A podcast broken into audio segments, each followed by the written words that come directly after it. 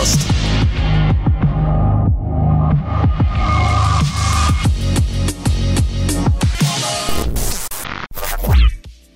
Я э, вас совершенно не категорически, но приветствую. И, в общем-то, э, вы слушаете наш подкаст «Завтракаст», уже целый 153 выпуск.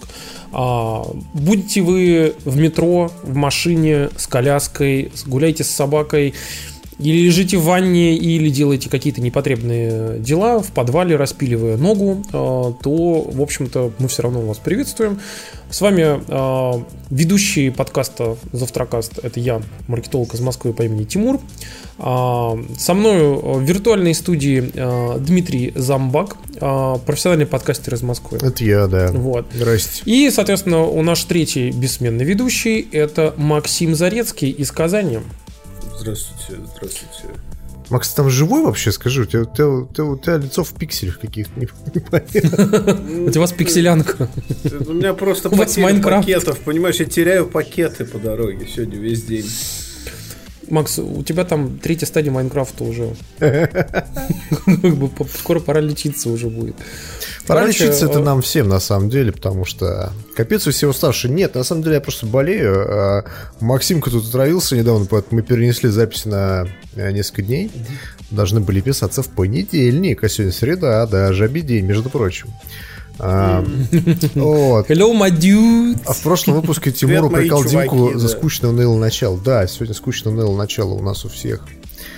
Вот. Ничего не поделать, пацаны. Короче, э, знаете, где еще есть скучное унылое начало? Где? Скучное унылое начало будет в игре, которая называется на D, а заканчивается на стрендинг.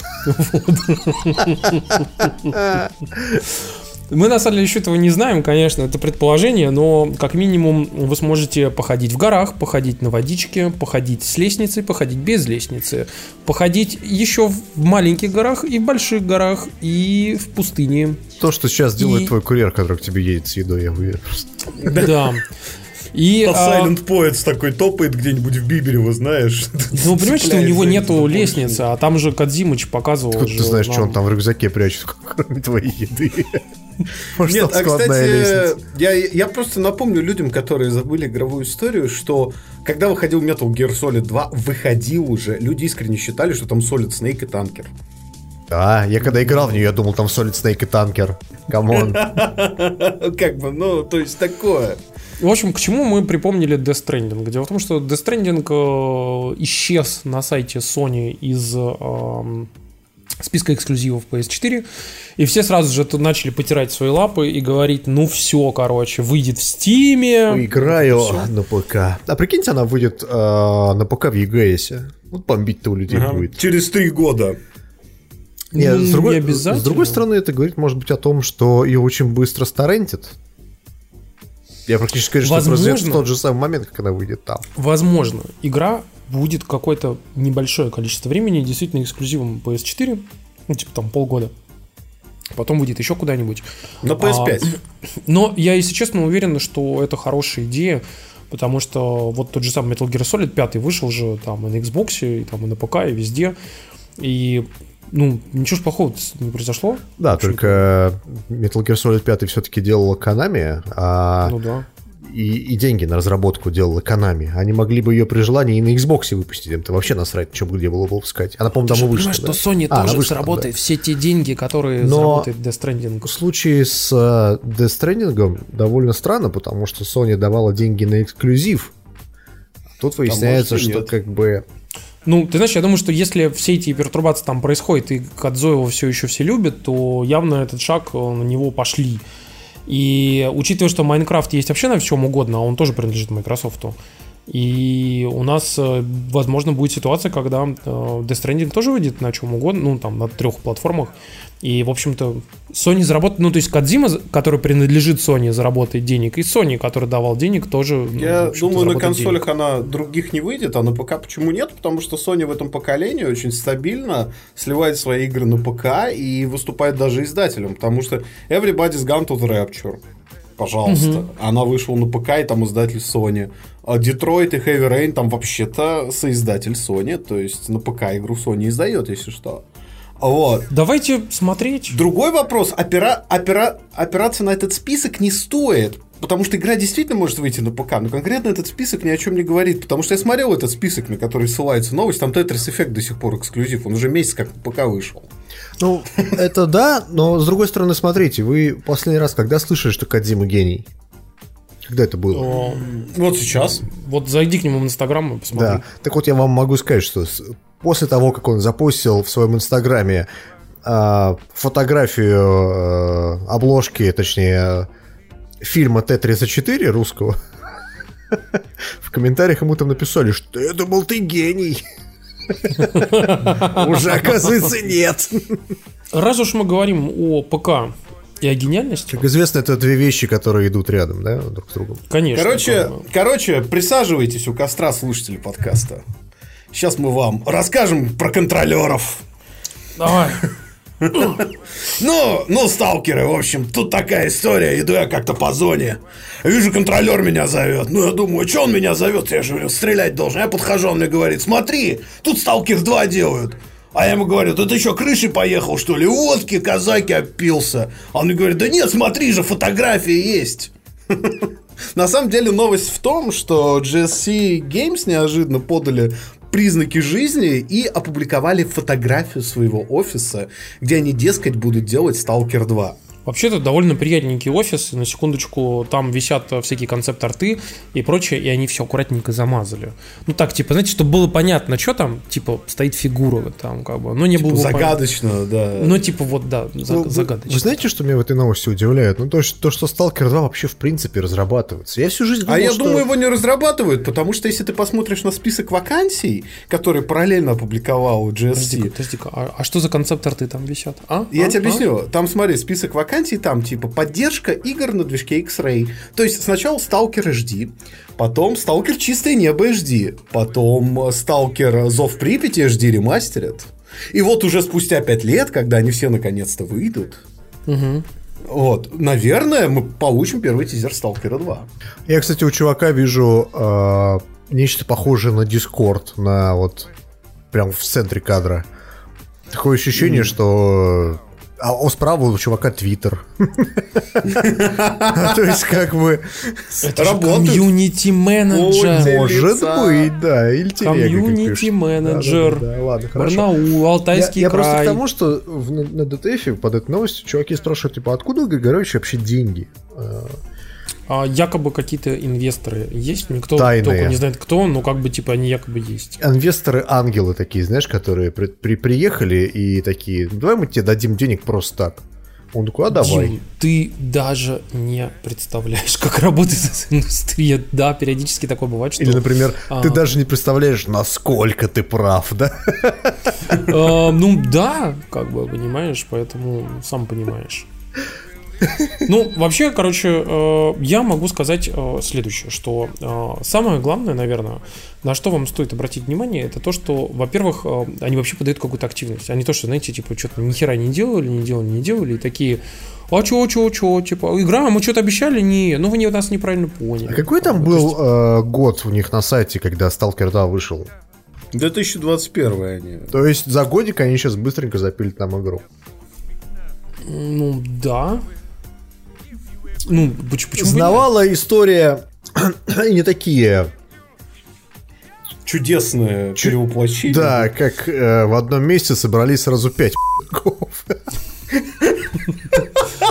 У нас здесь есть как минимум трое. А, слушайте, пацаны, я хотел э, вам предложить маленькую э, мини-рубрику, так как у нас периодически возникают новости, которые мы, знаете, такие типа сидим, когда делаем шоу-ноты, и так э, как бы. Да мы одной строкой, Ну что там, что там сказать одной строкой, и потом что-то распыляемся, распыляемся. И мы решили сделать маленькую рубрику, в которой мы реально, вот, вот реально одной строкой буквально быстренько пробегаемся по новостям за неделю, которая довольно важна, но сказать про Я них бы так назвал, да. да, про них не особо чего много. Вот э, смотрите, например, а, у нас тут THQ Nordic, э, замечательная компания, которая, знаете, как пылесос, э, такая собирает все, все старье, которое есть на рынке, короче, все, все собирает. Они, Мелких кстати, сегодня там. сказали, что они переименуются. Потому Да, что, что ну, потому что у них есть конгломерат этих компаний, да, под которые они там под свое крыло собрали всю эту историю. Вот они конгломерат и, собственно, самого издателя THQ Nordic, они, они называются одинаково. То есть и так, и так. Мгм. А, ну это да. И поэтому Очень. как бы они конгломерат назовут там под каким-то хер пойми каким названием, которое они еще обсудят с акционерами, а THQ Nordic так и останется THQ Nordic. Ну, это, кстати, А. причем надо сказать, что THQ Nordic и э, есть еще один издатель Focus Interactive. Это две такие сравнимые студии по размеру. Одна французская, вторая, собственно, шведская. Они ведь на самом деле в этом году обе очень хорошо выступили по, по деньгам. То есть у них у обеих были хиты. И они поэтому, в общем-то, ну, хорошо смотрят свое будущее. И вот э, Nordic опубликовал, по-моему, какую-то кучу планов, верно? И мало всего того, они же ходят, скупают опять же студии пачками, вот, и в том числе они э, купили студию Gunfire Games, которая, в общем-то, известна тем, что делала Darksiders, вот. И сейчас они делают некую игру Remnant from the Ashes, как бы, пока непонятно, что это такое. Нет, почему Кроме непонятно, всего она прочего- же выходит вроде буквально в этом году. Ну, в смысле, буквально Я так и не в понял, что следующем это за месяце, Remnant. что ли, что-то такое. И что там, что там вообще будет, как бы, если честно. Короче, э, они рассказали про свои студии, как бы, кто что делает. Первое, 4A Games э, делает новое метро. Ну, естественно. Как, Да. как- К вопросу Чтобы Делайте Stalker, да. удивленные лица, называется. То, Да. есть, то, есть, то есть, пока выходил Stalker 2, у метро анонсировали четвертую часть, чтобы вы понимали. Тимур, прикинь, Remnant from the Ash выходит 20 августа. Что там? Я не знаю. Потрясающе успешная игра, наверное, будет. Просто я прям, просто прям предвижу этот момент, насколько она будет потрясающей. Короче, дальше под новой строкой, э, одной строкой что делаем? Короче, Volition, создатели Saints Row, Так. работают над новой Saints Row. Ого. Опять сделайте удивленные лица, у вас хорошо Ну, получается. подожди-ка, удивленные лица. Если помнишь, была сделана игра под названием Agents of, Agents of Mayhem, помнишь такую? Вот и я не помню. Вот. А, и Но- и они, и но они я тоже не помнят.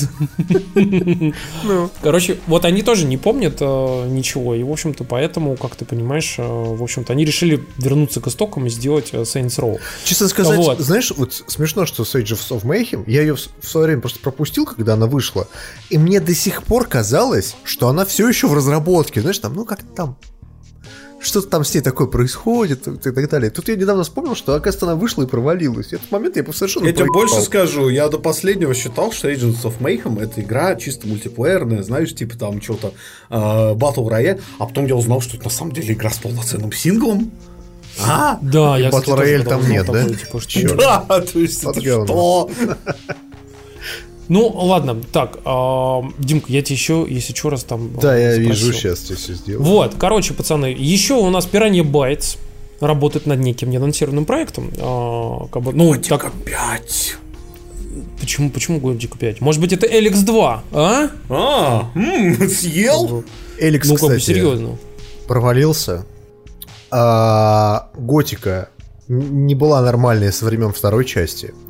А, как у них там называлось это? Аркания? Или это, по-моему, не они делали, да? Не-не-не, Аркани это друг другие чуваки. Ты путаешь с этим, а, про пиратов, которая была у них. Reason. Э, Да, Ризом, да. Ну, в общем, короче, а, сами понимаете, следующий момент. а, Я тоже нет, пишут в чате. Вот да, я тоже не помню. чтобы вы понимали, короче, Ты сказал, что это будет одной помните- строкой. Зачем мы так долго обсуждаем это? Вот поэтому я хочу закончить, Ну. чтобы вы не, не расплывались Так. опять. А, если помните, была такая игра, называлась Dead Island 2.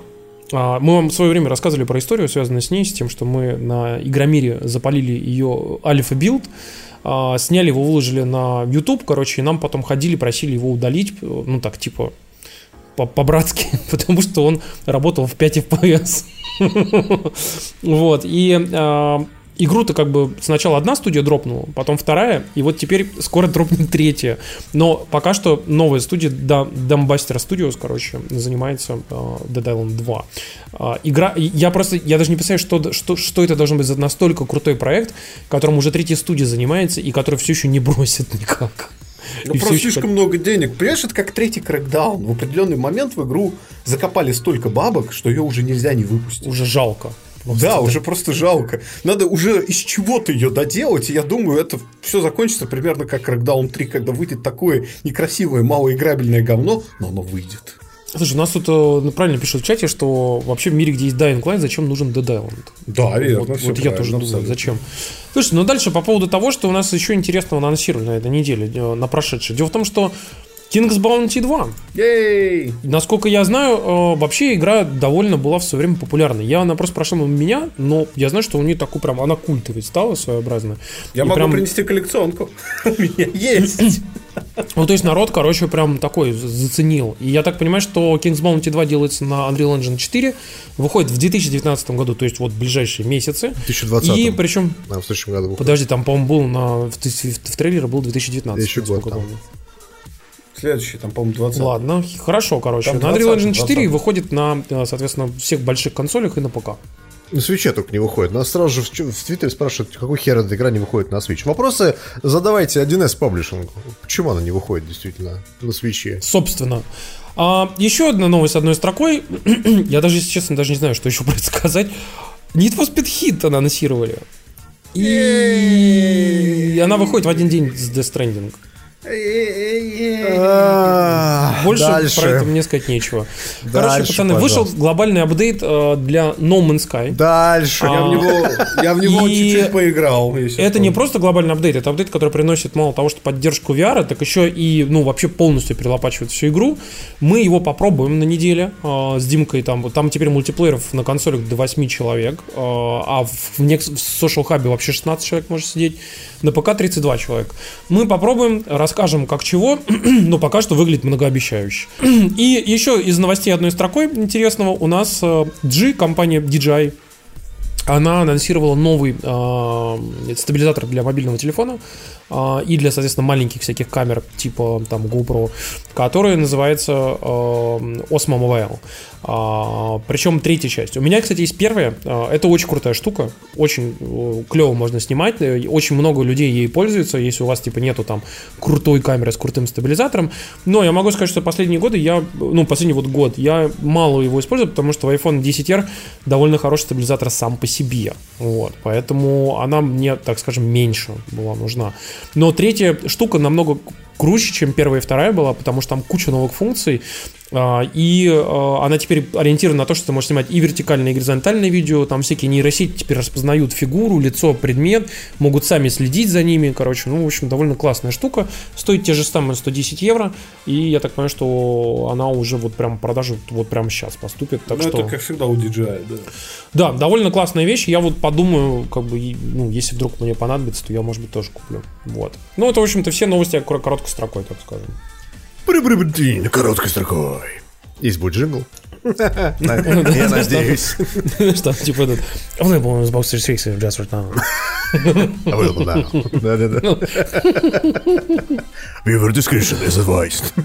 Нет, тут, другой, должен быть джингл. тун тун тун тун тун Стонкс. Называется «Фиксируем прибыль». Тамблер все-таки продали с молотка. Кото- Тот самый, который запретил порно. Продали его компания Automatic Inc., которая владеет сайтом WordPress.com, не движком WordPress, сайтом WordPress, это немножко разные вещи. Но прикол не в этом. А, Продали а, Tumblr за 20 миллионов долларов. А купили его когда-то, вот компания Verizon, которая, собственно, приобретала Tumblr, за 1,1 миллиарда баксов. в Не, 2012 Verizon, году. Verizon приобрела, а, по сути, Яху. Да, а Яху его купил за миллиард. Миллиард, А миллиард с- и один даже. Один Да, один. миллиард и один. А Tumblr со- со- сам был оценен Verizon в 230 миллионов. Чтобы просто понимать. Ну, ребят, а, если помните, м, была Фиксируем такая, прибыль. была ситуация в, в самом конце прошлого года, а, когда мы говорили о том, что а, отказ от порно и отказ типа вот от любого взрослого контента просто унесет могилу Tumblr. Слушай, Tumblr. ну а с другой стороны, а почему? Потому что остальные же соцсети нормально справляются без этой ерунды. Ну вот, э, не, подожди, порно пр- практически везде блокируют, кроме Твиттера. Твиттер только вообще посрать, как бы. Ну, Ну, я и только говорю. если огромное миллион репортов принесут, так, тогда тогда заблокируют. Ну А и так чем это отличается похер. от любой другой соцсети? Тут тоже стали блокировать. Почему вдруг внезапно так дешево все? Народ ушел или что? Смотри, Большая часть пользователей ходила туда за порнухой? подожди. А, у Тамблера а, был целый там расцвет, ну, расцвет там всяких фурей, лесби там, типа, игровых всяких там а, и прочих-прочих-прочих, вообще там любого порно. И э, народ как бы всячески туда как бы его постил, всячески смотрел. И Тамблер потом пошел прям войной. То есть любое, даже то, что мимолетно похоже на порно, Нас там даже наша, помнишь, подруга Амика Чан э, жаловалась, что типа какой-то вообще прости, ну типа простой, простейший косплей, где там не, даже намека на оголенность нету, тоже алгоритмы Тамблера выпиливали у mm-hmm. нее. А, ну, как бы, то есть вообще до идиотизма доходило совершенно. И э, как бы мы просто тогда сказали, что через полгода осенью... Че тебе пишут, ваше лицо похоже на хуй. Бан! Мы тогда говорили о том, что типа через полгода, летом, через полгода а, ждите закрытия тумблера, короче. Ну, в общем-то, мы наполовину угадали, как бы не закрытие, но продажи как минимум точно. И, в общем-то, самая классная новость, наверное, в этом во всем, то, что Tumblr все-таки улетел с молотка не в ад куда-то, а его купил другая блогинговая платформа. Его купил э, компания, которая владеет WordPress. И это достаточно хорошие новости, потому что я считаю, что если э, всю платформу Tumblr как бы как-то переведут на WordPress или вообще как бы там типа, я не знаю, эти бложики просто сконвертируют, а я знаю, что есть там про WordPress плагины, которые позволяют тебе сконвертировать да. весь твой Tumblr как бы в WordPress, прям буквально одной кнопкой, вот. Если это все превратят как бы в итоге в какой-то WordPress, который будет связан с а, аккаунты друг с другом, которые смогут друг друга комментировать, друг друга там как-то типа репостить, вот это все. Ну, там а, же стопудово и... тоже, тоже запретят эту историю с э, порно. Ну, то есть, как бы, кому? Не факт. Я думаю, что как бы они не будут особо по этому поводу париться. Вот. А, ну, потому что есть пример Твиттера, который, опять же, как бы, у тебя, если ты там зашел не залогиненный, или если ты залогинен, но ты там, типа, пост... у тебя по умолчанию же стоит галочка, типа, скрывать sensitive контент. Вот у тебя, если ты заходишь в Твиттер, то почти любые там, типа, порно там и прочие всякие штуки у тебя показываются как, типа, такая плашка просто, типа, что тут вот сенситив картинка, если ты, конечно, очень хочешь посмотреть, ты можешь нажать, вот, и ты, типа, нажимаешь. То же самое у Reddit. У Reddit же вот один в один. Точно так же, типа, тоже любая sensitive история такая замазана, типа, и там написано, что здесь NSFW. Мне, кстати, вспоминается, это чудесная, есть охренительно большая блок-схема, она называется Tree of Reddit Sex Life, выложено на сайтах, где вот эти всякие блок-схемы размещаются, и там прям это, типа часть тела, верх, низ, э, значит, ниже спины и траля и дальше идет там всякое ветве- ветвление и на сабреддиты выходы, просто порно на любой вкус. Как вопрос Блин, тут пишут, короче, на Hacker News приводили цитаты чуваков из WordPress, что цензуру не снимут, а купили ради инженеров. Класс. Я, ну, я говорю, как бы, если все-таки в итоге WordPress пойдет вот в сторону, как Тамблера, э, попробует сделать вот именно из него какую-то такую мини-социальную сеть с блогами, ну, то есть, опять же, вот все эти реблоги, там, э, комменты, там, и вот это всякие темы, как будто было бы неплохо. Вот, я бы посмотрел бы на это. Вот, и, кстати, очень классную фразу нам написали «Get woke, go broke». Ну, это классика. Слушайте, тут э, очень интересную э, статью написал э, Голливуд Репортер, вот, ага. и ее там частично перевел один из авторов ДТФ, вот, и они написали классную историю по поводу того, как Netflix внезапно там связь уловите. Netflix как влияет на киноиндустрию. Причем не в плане киноиндустрию, как а, там, знаете, там показ фильмов и сервисов в там, кино или там получение наград. Про это мы и так уже все знаем. А технологически Дело в том, что, а, например, самый яркий пример оттуда был. Связано с тем, что одна из самых популярных камер на данный момент э, в Голливуде для съемок сериалов и кино сейчас это Арри Алекса. Вот. Была, была. Именно ну, была. до недавнего времени она как бы была действительно... Ну, я могу сказать, что и клипы на нее снимали, то есть там... Нет, пос... Алекса это очень ходовая вещь в продакшене, это, ну, такой некий стандарт. Да, ну то есть как бы есть Реды, есть Ари, как бы, и вот Ари Алекса, типа, одна из самых популярных. И дело в том, что Netflix а, несколько лет назад, а, буквально вот два года назад, а, запретила всем своим продакшн-студиям снимать на Ари Алексу, потому что у нее, оказывается, максимальное разрешение сенсора было 3.2К. 3.6. 3.2К. Вот. 3, И а, суть в том, что а, все там начали переживать по этому поводу. А выяснилось, что Netflix сказали так, что типа нам платят бабки за то, чтобы у нас был 4К контент. И как бы если нам платят за это бабки, то пусть у нас будет настоящий 4К контент. И как бы сказали, снимайте на что-то ну, на другое. Ну, что? И более того, сейчас в, в компаниях, которые как бы в продакшн компаниях и в фирмах по разработке техники, а, существует специальный альянс, который возглавляет Netflix, он называется, по-моему, Netflix Technical Alliance, как-то так. А, Сейчас и... тебе скажу, он называется Netflix Post Technology Alliance, да. Да, да, Post Technology Alliance. И этот альянс объединяет все многие компании, лидеров рынка, включая того, Sony, да, те... Adobe. А Sony, а там Sony именно на переднем краю идет. И, собственно, Alexa начала, точнее, Ария началась чесаться после того, в статье про это не написано, после того, как Sony выкатила свою камеру Sony Venus, которая может снимать 6К, которая может снимать 4К, которая может снимать абсолютно все нужные градации HDR для Netflix. Ну, ну, то есть она полностью была разработана из расчета на то, что на нее будет сниматься огромное количество шоу под стриминг. То есть 4К, HDR, HDR прям до 14 бит и так далее. А, и э, вот эта конкуренция со стороны Netflix, она заставляет все остальные компании подтягивать свой технологический уровень. Потому что Ария была вынуждена разработать нормальную 4К камеру.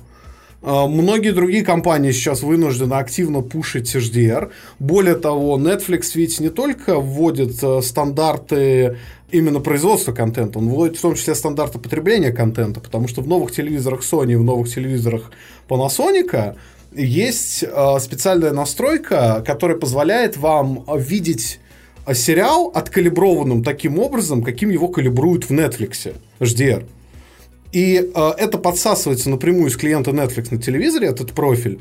И подразумевается, что э, люди, которые грейдят цвет на Netflix, используют ту же панель, что и вы, поэтому вы видите тот же результат, что и они в монтажной комнате. Тебя спрашивают, почему не Red? А, потому что Red вообще очень закрытая проприетарная компания, она очень мало с кем любит сотрудничать. И... Напомню вам, что флешечка Red стоит Ну, я про это рассказывал, да. То есть у, у Red вот самый смешной момент. Есть у них такие так называемые Red маги. Такие металлические флешки, прям м, крутая. Одна флешка стоит, по-моему, там 5000 долларов. Прикол весь в том, что ты разбираешь эту флешку, там красивый перфорированный на фрезерном станке металл, а внутри там бытовой SSD через переходник стоит просто от Intel. И как вообще тут вот в чем прикол, что как раз кроме вот этих всех профилей, а, то, что ты упомянул, как раз Netflix Post Technology Alliance, вот этот а, альянс, куда входят различные компании, все больше и больше компаний а, получают сертификацию того, что у них продукция, так скажем, совместима с Netflix и дает наиболее лучший результат. И там всякие камеры, там постпродакшн, э, всякие различные приложения, которые позволяют тебе грейдить там и прочее, получают стикер. Да. Специально, что типа одобрено, и э, я так понимаю, что больше и больше компаний стремятся к тому, чтобы получить этот стикер, включая почти телеки все всякие. Перешли, там, да. да, да, почти да. все топовые. То есть я вот работаю с DaVinci Resolve, с э, камерой Blackmagic и с рядом других вещей, они сейчас все постепенно этими стикерами обзаводятся, если присмотреться. Ну, вообще довольно правда. крутая история, как бы само, само по себе. Э, напоминаю вам, что вот опять же, как с чего начал, что Netflix уже всем известно, как они сейчас потихонечку давят там всякие Оскары, там Эмми и прочих-прочих, э, как они давят там Каннский фестиваль о том, чтобы их принимали наравне, даже несмотря на то, что их фильмы не идут в прокате. Вот. Но, как бы видите, еще и на технологическую индустрию они, кроме всего прочего, тоже потихонечку давят. Вот. У нас еще одна интересная история про то, кто кого технологически давит. Тут компания Samsung а, представила э, новый телефон. А, я бы даже сказал так, нов, знаете, новую лопату. Вот. А, дело в том, что новый телефон это Galaxy Note 10 и Galaxy Note 10 Plus. Вот. И, в общем-то, я просто, я просто расскажу вам, я разговаривал с представителем Samsung, в том числе российского, и у них Э, есть большая проблема, связанная с тем, что они не понимают, как бы, типа, сами по себе, кто аудитория, э, ну, кто аудитория, типа, Galaxy Note в России. И ну, вот они сами... Galaxy Note в России? Ты знаешь, вот как бы я не знаю, чем все закончилось, их все исследования и прочее, как бы, но на, на этапе исследования они сказали, например, что айтишники не покупают Galaxy Note 10, ну там Galaxy Note 9, да, я говорю, ну как же так? Типа, вот что у меня значит там... айтишники? Ну, я тебе дословно цитата. А, дословно цитата, я понял, ну. Я говорю такой, я, типа... Я ну, правильно говорить, компьютерщики. Я говорю, что вот у меня, типа, там бывший босс там возглавлял там, типа, огромную девелопер-студию. У него там вот Galaxy Note был. такие, не, не покупают. Я такой, да блин Ну и, короче, э, суть в том, что я могу сказать, что общаясь э, с различными компаниями на рынке сейчас, там, э, там Apple, там Samsung, Huawei, как бы я немножко там с Sony общался. Я могу сказать, что, наверное, ну, как лично я считаю, что Samsung, наверное, одни из самых неотдупляющих вообще в России. А это тех... не только в России, ты знаешь? Ну, вот, я... короче, в России Samsung не понимает, кто их аудитория. Вот. В отличие, говорю, от других компаний, которые хорошо понимают. Ну. Я просто объясню. У Samsung была та же история, вот абсолютно как сейчас с ноутами. Они когда-то выходили на рынок фотокамер. Ну, в смысле, профессиональных фотокамер, не мыльниц, ничего, то point and shoot, да? Они выпустили кроп, кропнутую камеру э, NX1 это была роскошная камера, потрясающая абсолютно. У нее были великолепные возможности. Она индустрию года на три, наверное, опередила. И Samsung ушли с рынка, потому что они не отдуплили, почему люди покупали этот фотик. Искренне. Я помню, что у них был фотоаппарат Galaxy, который у меня все Да, который с андроидом был. Да, да, да. Да, и как бы он там типа вышел и зашел обратно. Короче, все. И а, ты знаешь, вот э, по поводу Galaxy Note могу сказать так, что Короче, смысл в том, что это же вот это же премиум, супер премиум телефон. Грубо говоря, вот у вас есть 90 тысяч рублей, там 80 тысяч рублей. И... Ну, допустим, у вас Простите. есть 80 тысяч рублей, вы должны пойти и выбрать, какой вам купить телефон. Вот подумайте, какой у вас должен быть в голове императив, чтобы пойти и там, на, при, имея такой бюджет типа на телефон, пойти и выбрать там Samsung, потому что, в принципе, других телефонов очень мало за такую стоимость на рынке. То есть э, там максимум, что Google Pixel 3 XL в первый день, когда его еще только-только привезли в Москву, и как бы вот э, паленым образом, вот он тоже 80 тысяч будет стоить вам. Вот вот как бы вот поймите, вот Макс, например, вот ты э, какой, что, какие за в голове бы у тебя были бы за Galaxy Note 10? Ты знаешь, я тебе могу сказать, вот э, как, как, как большой фанат андроида в прошлом, да и сейчас, в принципе, к нему нормально отношусь, история была такая. Я весной пошел покупать себе Android флагман. И у меня, значит, в голове был Samsung новый, э, значит, новый Huawei и еще что-нибудь пощупать. И я такой пощупал все эти флагманы, посмотрел на их цену и прикинул, так, они все стоят 70 тысяч. 60-70 тысяч разбег. И серьезно? А что у нас еще стоит 60-70 тысяч? А что так, так дорого-то? Это же А почему Android. бы мне не купить, черт подери, iPhone XR? То есть, ну, подожди, есть, почему ты выбрал iPhone XR, будучи вовлеченным в экосистему э, Android? Android? Да. Ну, потому что, потому что, понимаешь, на самом деле, э, вот раньше Android выделяли некоторые фишки, которые тебя удерживали. Ну, например, это будет очень смешно, мини-джек. Но мини-джек пропал из Note 10.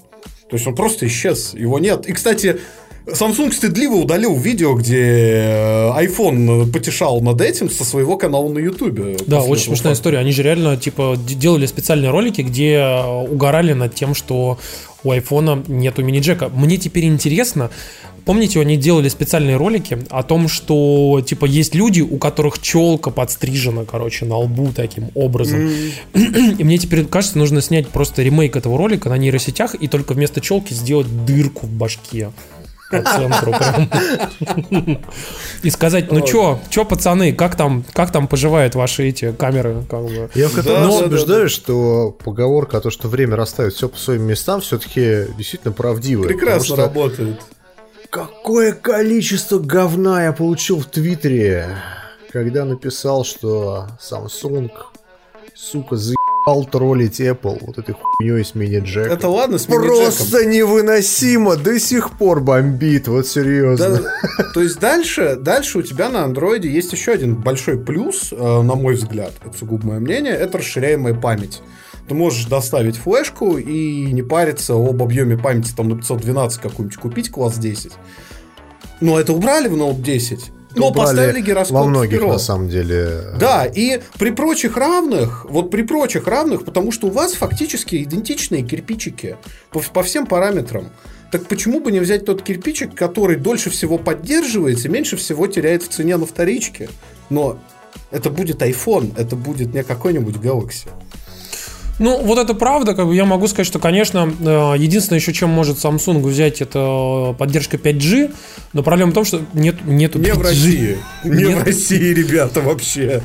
На, в России, если помните, я рассказывал вам о том, что, к сожалению, ну, будет 5G на базе 4G, как бы, и она там супер быстро не будет, и ее разворачивание будет очень медленное, поэтому, в общем-то, к сожалению, даже если у вас сейчас будет очень классный новый смартфон с поддержкой 5G, вы максимум, что сможете в Москве на Тверской улице э, от Охотного ряда до Маяковской воспользоваться этим 5G, получить свои честные 200 мегабит, В Иннополисе. а, И как бы вот в Иннополисе, как бы еще там, типа, я думаю, скоро этих зон появится побольше, но эти примерно 200 мегабит вы можете получить и на 4G.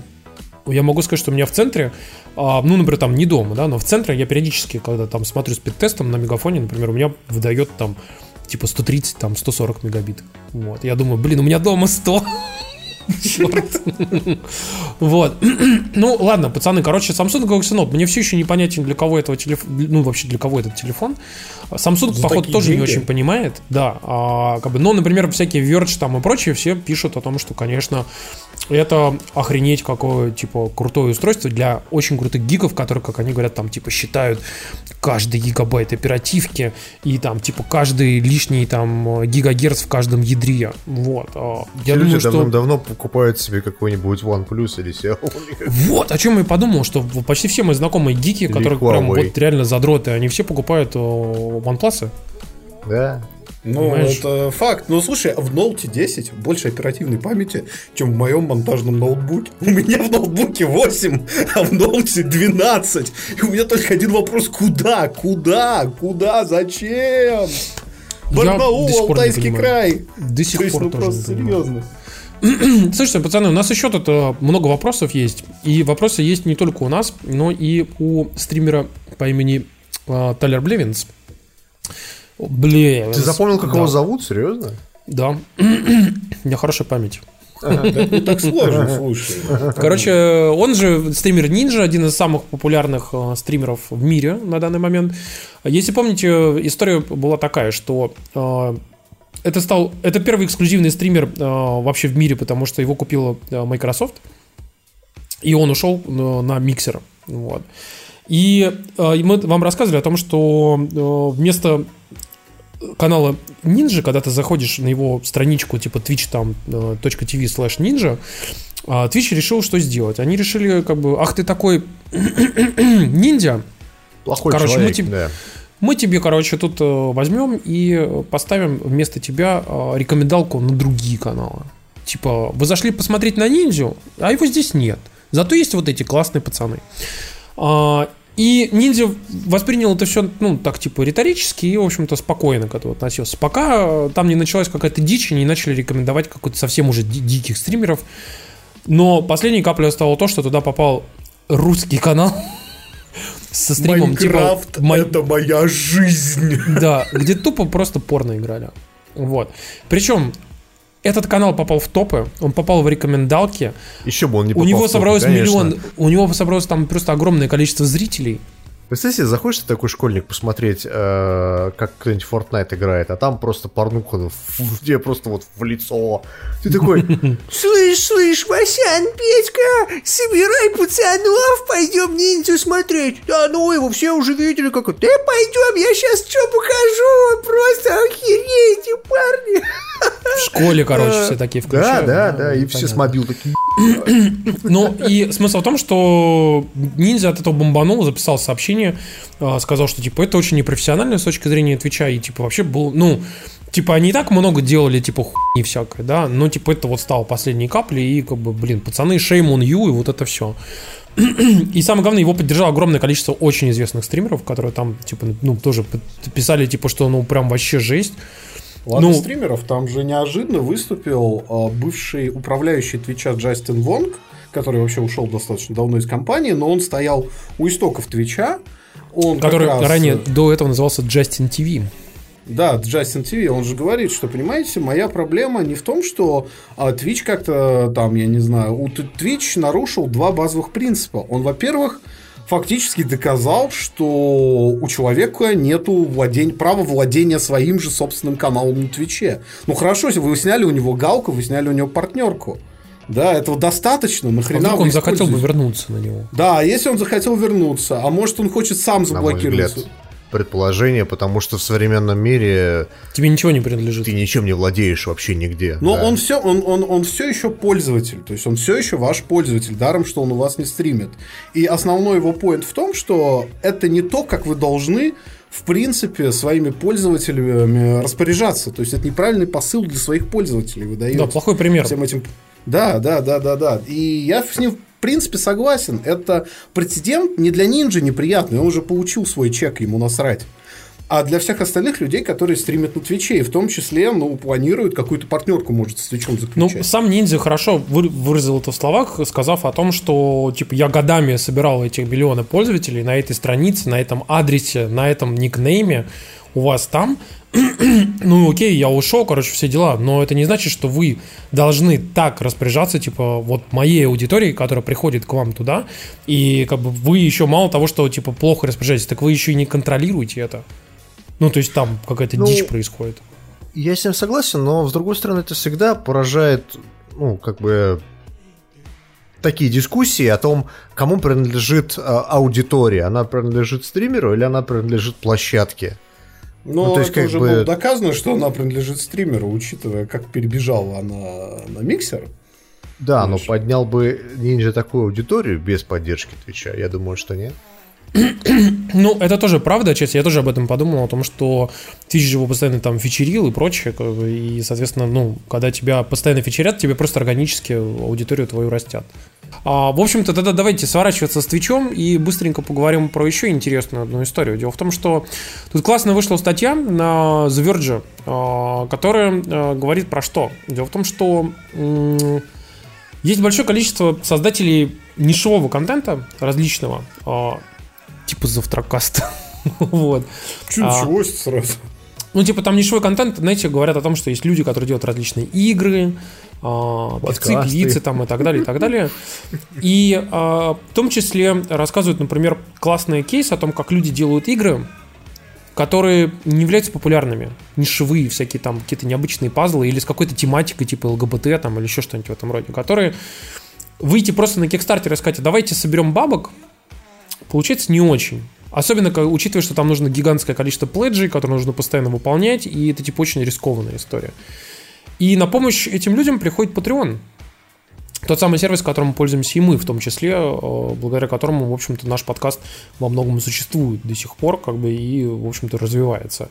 А, и люди на ежемесячной основе, там, или в виде платежей за какой-то контент помогают проектам, как играм, так и э, еще один интересный кейс – певцам и певицам. Потому что молодые певцы и певицы, например, сейчас и там всякие, особенно там рэперы там и прочие всякие электронщики, которые получают от стриминговых сервисов очень маленькие выплаты. Например, Spotify платит э, за тысячу прослушиваний 6 баксов. Вот. То есть, соответственно, я знаю Щедро. просто огромное, я знаю огромное количество очень классных артистов, которые Spotify ты смотришь, например, и ты видишь, что там реально охренительные артисты, у них там типа 40 тысяч прослушиваний там в месяц. Вообще, вообще в принципе. И ты понимаешь, что чувак реально получает там, ну там, сколько, 250 долларов, 300 долларов. А он делает охренительную музыку. Понимаете, как бы, ну там 300 долларов в месяц. И а, они идут на, э, как раз вот на Patreon для того, чтобы их поддерживали люди, которым нравится музыка, и они за счет этого там говорят, мы сейчас там, там запишем альбом, там сведем а, там мастеринг студии, там пойдем сделаем это, сделаем то, типа вот как бы если вы нас поддержите, мы типа сможем продолжать вот нашу деятельность. И это очень классно. Э, я могу сказать, что вот опять же пример э, завтракаста в этом плане показательный, потому что кто знает, может быть, мы еще бросили бы это делать там года два назад. Вот. И благодаря Патреону мы продолжаем все это делать, и это очень круто. И на самом деле спасибо вам всем большое, что вот кто нас поддержит, нас уже более 300 человек, на самом деле. Я считаю, что даже если там сферическую аудиторию нашу взять, там, типа, 50 тысяч человек, ну, даже там 300 как бы, человек, пусть это там не супер много, как бы, по конверсии, да, по какой-то, но все равно очень приятно, что такое количество людей готовы платить тебе за контент, который ты, казалось бы, раньше ты даже не думал, что это вообще кому-то нужно. Вот. И, в общем-то, я хотел тоже, ну, мы там укажем ссылку, если хотите, почитайте про классные примеры того, как люди пытаются и... себя монетизировать. Да, вот. тут еще есть один момент у этой истории, который я тоже хотел упомянуть, про него в статье не написано, это то, что другой сфере Patreon дал очень мощный рывок. Это сфере эротических и порно-игр. Причем достаточно качественных. То есть э, эти игры очень тяжело продавать на стандартных площадках. Эти игры очень тяжело распространять. Эти игры не очень просто, как сказать, продвигать легально, типа там через Kickstarter или Indiegogo даже, да. Но э, Patreon, один из, а, по-моему, самый денежный проект на Патреоне, это вообще э, игра Summertime Saga, которая достаточно, мягко скажем, пикантная, да, и появилась просто тьма тьмущая креаторов, которые как делают достаточно ленивое говно, а так и делают очень качественные порно-игры, и это вам не вот эти вот нарисованные анимешные девочки с э, починков встроенным, а достаточно неплохие визуальные новеллы с очень качественной графикой. И в этом плане появление внятного краудфандинга без вот этого вот э, а «занеси, сейчас получи потом», как это работает на Кикстартере, оно очень многие сферы развивает. Неочевидные причем совершенно. Ну, Вообще-то там еще есть довольно очевидная сфера, связанная с тем, что большое количество, так как говорится, секс-workers, а, ну там, не, только, не то, что проститутки, да, но там женщины, которые делают эротический косплей. Да. да, там вебкам-модели, они тоже получают деньги с помощью Патреона, в том числе. Поэтому, и я напомню вам, что почти, как только Тамблер весь просел, практически все аниматоры, которые делали э, порно по Overwatch, Resident Evil, э, по огромному количеству других игр, включая там всяких Ведьмака, Final Fantasy там и прочих, прочих, прочих, ну там типа перерисовывая модельки в блендере, а, многие из которых, знаете, типа чуваки берут и за две недели делают ролик, который уделывает абсолютно там типа любой современный ролик по Overwatch, который делает сам Blizzard. Только там, ну, типа, не трейсер катится где-нибудь, а там ее но красиво и качественно. где, где она катится и ее будут. То есть... Я бы не удивился. Серьезно. Не так давно Макдоналдс, э, как вы знаете, компания, которая там всячески топит за зеленые всякие истории э, и там пытается сделать так, чтобы все это было, все, все их продукция, весь их сервис, все было максимально экологически э, приемлемым и вообще максимально там было дружелюбно для природы. Они взяли и сделали вместо пластиковых трубочек, ну, из которых там типа пьют всякие кока-колы, сделали бумажные. И чё? И им долгое время экологи говорили, типа, что, пацаны, ваши трубочки говно. Они, типа, там, ну, как бы их тяжело перерабатывать. И, короче, экологи их долго топили, топили, топили, топили. И в итоге Макдональдс признал, что их бумажные соломинки очень, очень, очень сложно, очень долго перерабатывать, поэтому их никто не перерабатывает. Да почти невозможно. Слушайте, а почему? Это же просто деревяшки. Они, э, короче, там какая-то э, картонка такая, которую, типа, прям реально тяжело переработать. Вот. И поэтому ее просто тупо не перерабатывают, потому что это не экономически невыгодно. То есть ты хочешь сказать, что пластик...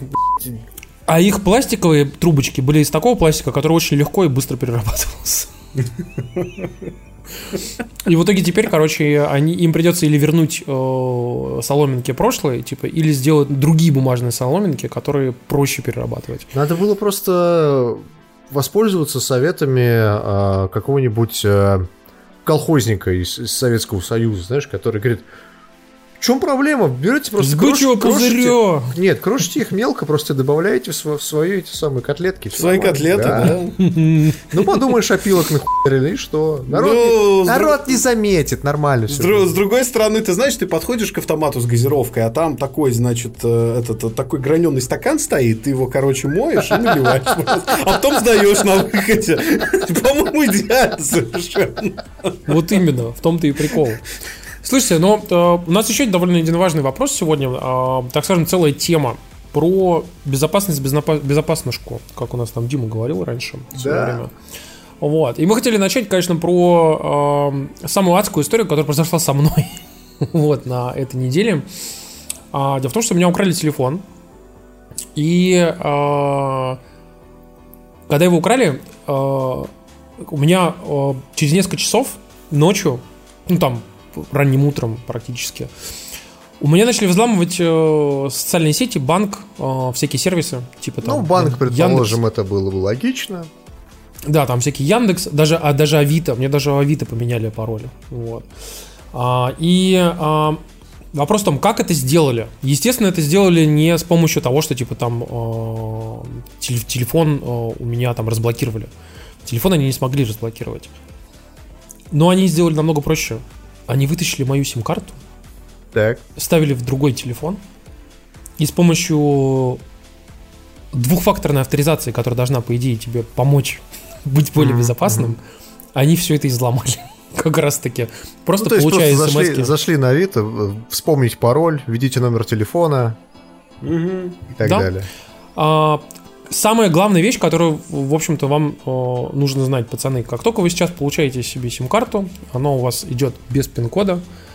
Ну, Она идет с пин-кодом, Прямо там сеч- 4 нуля пин-код. Нет, она вообще без пин-кода, не запрашивает его даже. Ну, вот То я есть, если ты делаешь, iPhone, нет, если меня- ты делаешь Да. enable пин-код, то она у тебя спрашивает эти самые 4 нуля. А так надо вообще без пин-кода сейчас все идут. Короче, э, пацаны, э, самая главная история, которую вам как бы нужно запомнить. Э, пойдите прямо сейчас и поставьте пин-код на своей сим-карте. Все, кто нас слушает. Вот серьезно, э, просто пойдите и сделайте это. Иначе вы станете э, такой же жертвой, как я. А, И это, конечно, очень будет печально. Если бы использовалась технология eSIM, то, в принципе, наверное, со мной не произошло бы такой проблемы. Если вы вдруг не в курсе, я на самом деле рассказывал уже про eSIM, и вы наверняка могли про это читать. Дело в том, что в новых айфонах и в некоторых Android-телефонах стоит, так скажем, электронная сим-карта, а, которая работает с помощью просто приложения. Ну, то есть, а, грубо говоря, в нее загружается информация об операторе, и у вас на телефоне может быть любой оператор. Причем, например, на том же самом айфоне, я не знаю, как на андроиде это сделано, но на айфоне можно, по-моему, до 100 операторов себе загрузить, и ты можешь переключаться на, ну, между ними прям, прям на лету буквально. И, например, в новом айфоне, том же самом вот 10R, как вот у меня там, да, а, можно использовать э, обычную сим-карту и параллельно соответственно, eSIM. А, Я даже рассказывал в- о том, что я пользовался уже пару раз оператором GigSky. Мы даже, кстати, там даже промокод давали. А, И вот он позволяет там, типа, с более-менее адекватной ценой там пользоваться интернетом там по всему миру. Но это же всего лишь од- один из видов использования. Дело в том, что eSIM это потенциально будущее сим-карт. А, И, как вы понимаете, если бы там мы использовали, например, ну там я использую, например, eSIM сейчас, то вытащить сим-карту из телефона и с помощью нее там получить смс было бы невозможно. И э, это, конечно, еще один слой безопасности, очень крутой. И в России пока что все сложно, потому что, напомню, вам был эксперимент с Теле2, которые запустили возможность получить э, eSIM буквально там в течение пары дней. И, но они э, идентифицировали клиента следующим образом. Ты должен был скачать их приложение, ну, в котором, соответственно, активировало тебе eSIM э, в качестве там, оператора Теле2. И ты должен был пойти в их салон, показать там паспорт, зарегистрироваться, тебе давали специальный код, и ты этот код сканировал в приложении, и, соответственно, таким образом, типа, аутентифицировал, что ты, ты есть ты именно. Вот. А как это будет реализовано в будущем, непонятно. Э, Насколько я общался там с различными людьми на рынке, говорят, что, в принципе, э, там весь roadmap у Министерства связи есть, но там большое количество проволочек, связанных с тем, что в законе прописано, что сим-карта — это кусочек пластика. А, э, ну, по сути, там в какой-то обозримом будущем должны поменять этот закон и вот каким-то образом перейти к тому, что все-таки сим-карта это не только кусочек пластика, но и просто некая виртуальная э, слепок этой самой сим-карты там внутри телефона в eSIM. А, Посмотрим, как это все будет работать. И еще одна штука, которую я хотел рассказать, конечно, ну, это то, что большое количество, ну, как я то уже шутил на тему того, что там все говорят, используй там one-time password, э, там, и вот эти всякие там one password и так далее. Я говорю, блин, все хорошо, пацаны, но как бы у того же самого Сбера нет такой возможности. Как бы, ты можешь спокойно через телефон все взломать. И вот я думаю, что, конечно, чем больше компаний начнет использовать различные системы входа э, более серьезные, э, например, то же самое, как вот Apple сейчас предложила, да, вот эту историю с Sign In with Apple, которая там вообще анально огорожена со всех сторон и никуда ничего ни- никак не отдает, вплоть до того, что имеет возможность даже отдавать э, спуф email. То есть ты можешь под каждый сайт сказать, типа, там, сайт тебя запрашивает email. Ты говоришь, я не хочу давать email. И Apple делает тебе временный email, который ассоциируется с тобой и с этим сайтом. Все. И все сообщения с него ретранслируются к тебе, а, соответственно, там владелец э, сайта или сервиса не, не видит твой email. Он видит только спуф email специальный. Вот, и э, вообще, ну, это довольно классная штука, и есть, чем больше будет сервисов использовать такие более защищенные системы связи, а не там восстановить пароль по смс, ну, тем лучше. Вот. Так что я очень надеюсь, что все-таки как-то все это будет развиваться. А пока, опять же, повторюсь еще раз, поставьте себе пин-код на сим-карту. Причем самое смешное, что я так понимаю, что твой email и все прочее они узнали просто потому, что взломали аккаунт на Авито, и там и твой email был указан. Я думаю, что, скорее всего, да. Потому что Авито взломали первым. Ну, вот. Зашли на Авито, восстановили пароль через э, восстановление этой самой смс-кой. смс пришла, соответственно, на эту сим-карту. Э, зашли в кабинет, личный кабинет Авито, увидели, что ага, такой-то у тебя имейл, а дай-ка мы попробуем то же Они самое пошли в Facebook, ВК, Инстаграм, Яндекс там, да. да.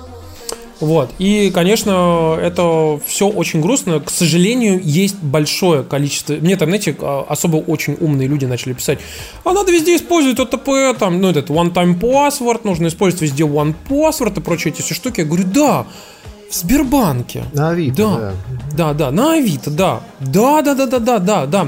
А, в Тинькове, например, можно как бы, когда ты вот в Тинькофф банке, например, можно зайти, там типа вы, там тебе дают выбрать или по логину паролю, или по телефону. Выбираешь по телефону и заходишь по телефону. вот и все. А, и, конечно, это очень грустно. Спрашивают, а как они номер узнали? Блин, пацаны, ну вставьте сим-карту и узнайте номер от сим- этой сим-карты. Ну, ну как бы, come on, ну вы что, ну это же смешно. Это не совсем не сложно. Что самое смешное, что я так понимаю, что ставили они, собственно, украли у Тимура iPhone XR, если кто не знает, что у него iPhone XR. Да. Вставили сим-карту в такой же iPhone XR. Да.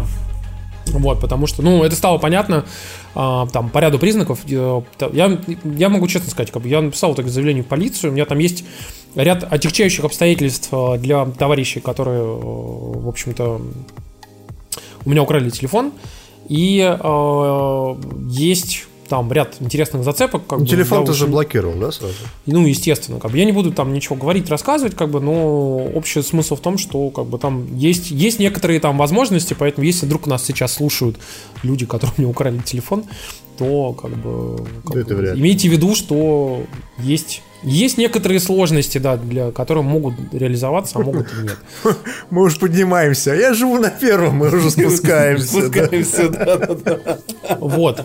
Я могу сказать, что как бы мне повезло, потому что я уже пришел буквально покупать э, телефон, но меня выручили э, товарищи из компании Apple, вот, которые, в общем-то, мне э, телефон просто-напросто как бы дали на бессрочный тест до ближайшего времени, когда выйдет новый iPhone, когда мне, собственно, уже дадут новый iPhone. Вот. Но это случится через там полтора месяца, как бы, поэтому, в общем-то, мне дали перекантоваться полтора месяца.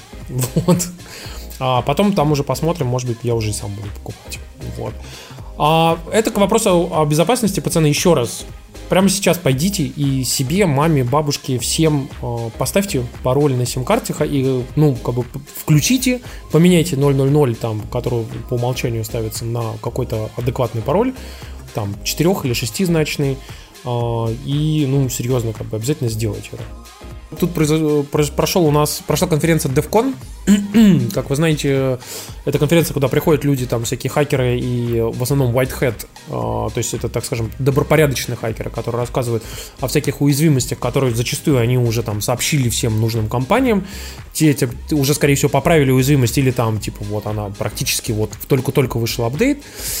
И там рассказали самую интересную штуку, наверное, этого года, а, про кабель кабель Lightning на USB, который выглядит идентично абсолютно кабелю, который вот поставляется в коробочке с айфоном, и там со старыми айпадами и так далее. И у него внутри встроен специальный чип, специальная антенна, которая позволяет а, ему загрузить payload, нужный вам, с телефона, если вы находитесь на расстоянии до 100 метров от ноутбука. Вы просто подсоединяетесь с помощью вашего телефона к э, чипу внутри кабеля, загружаете туда payload, и вы получаете полный доступ над компьютером. Ну, то есть вообще Потрясающе. полный. Потрясающе. И Это кастомное что-то или... как Да, причем, причем его сейчас выпустят, и его можно будет купить за 100 долларов. А Apple на это как смотрит, интересно? Они, ну, якобы, типа, они якобы закрыли уже, типа, эту, ну, закроют, типа, вот сейчас вот эту дырку, типа, или закрыли уже. Поэтому это, типа, для ложков, Для которые старых. не обновились. Для типа, старых, да. да. Вот.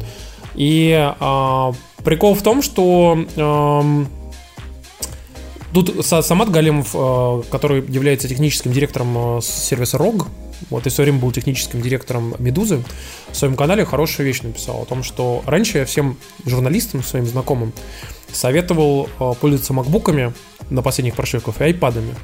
Теперь я изменяю, э, в общем-то, свою рекомендацию и советую пользоваться только айпадами. Не волнуйся, USB-C все поправит. Да, Хочешь сказать, ну, что этого не будет работать, да? на- на- Не, просто на iPad не будет работать э, этот провод, потому что, ну, ты, ты, ну, как бы взломать э, его, там же вообще анально огорожено. Там же все всё. засанбоксено, да. Да, абсолютно. и поэтому, к сожалению, там твой ПЛО, вот как бы можешь им подтереться просто, вот. А, и, в общем-то, если вы журналист и вы там пишете какую-то супер крутую информацию, вам просто могут подменить незаметно провод ваш, а, который там USB на Lightning, там условно в самолете, там а, в чемодане или еще где-нибудь. Легко вам просто его подменяют и все. И вы втыкаете его в MacBook, и как бы ваш MacBook взломают. Обычно, знаешь, обычно в этой стране тебе просто подбрасывают наркотики, взламывают тебя уже в отделении. Не, ну просто в некоторых других Здесь странах, э, когда ты пишешь про, там, про всяких саудовских принцев, тебя просто в посольстве разрезают на кусочки. Да, Вот. да, такое тоже бывает. Да, потом тебе предъявляют кучу обвинений, и происходит ничего. Ничего, да. Говоря про всякие невероятные взломы, здесь э, стоит сказать, что обнаружили дырку неожиданно в протоколе беспроводной передачи картинок у фотокамер Canon. А, Протокол называется Picture Transfer Protocol, и э, он позволяет э, злоумышленнику ставить малварь по воздуху в том числе на фотик.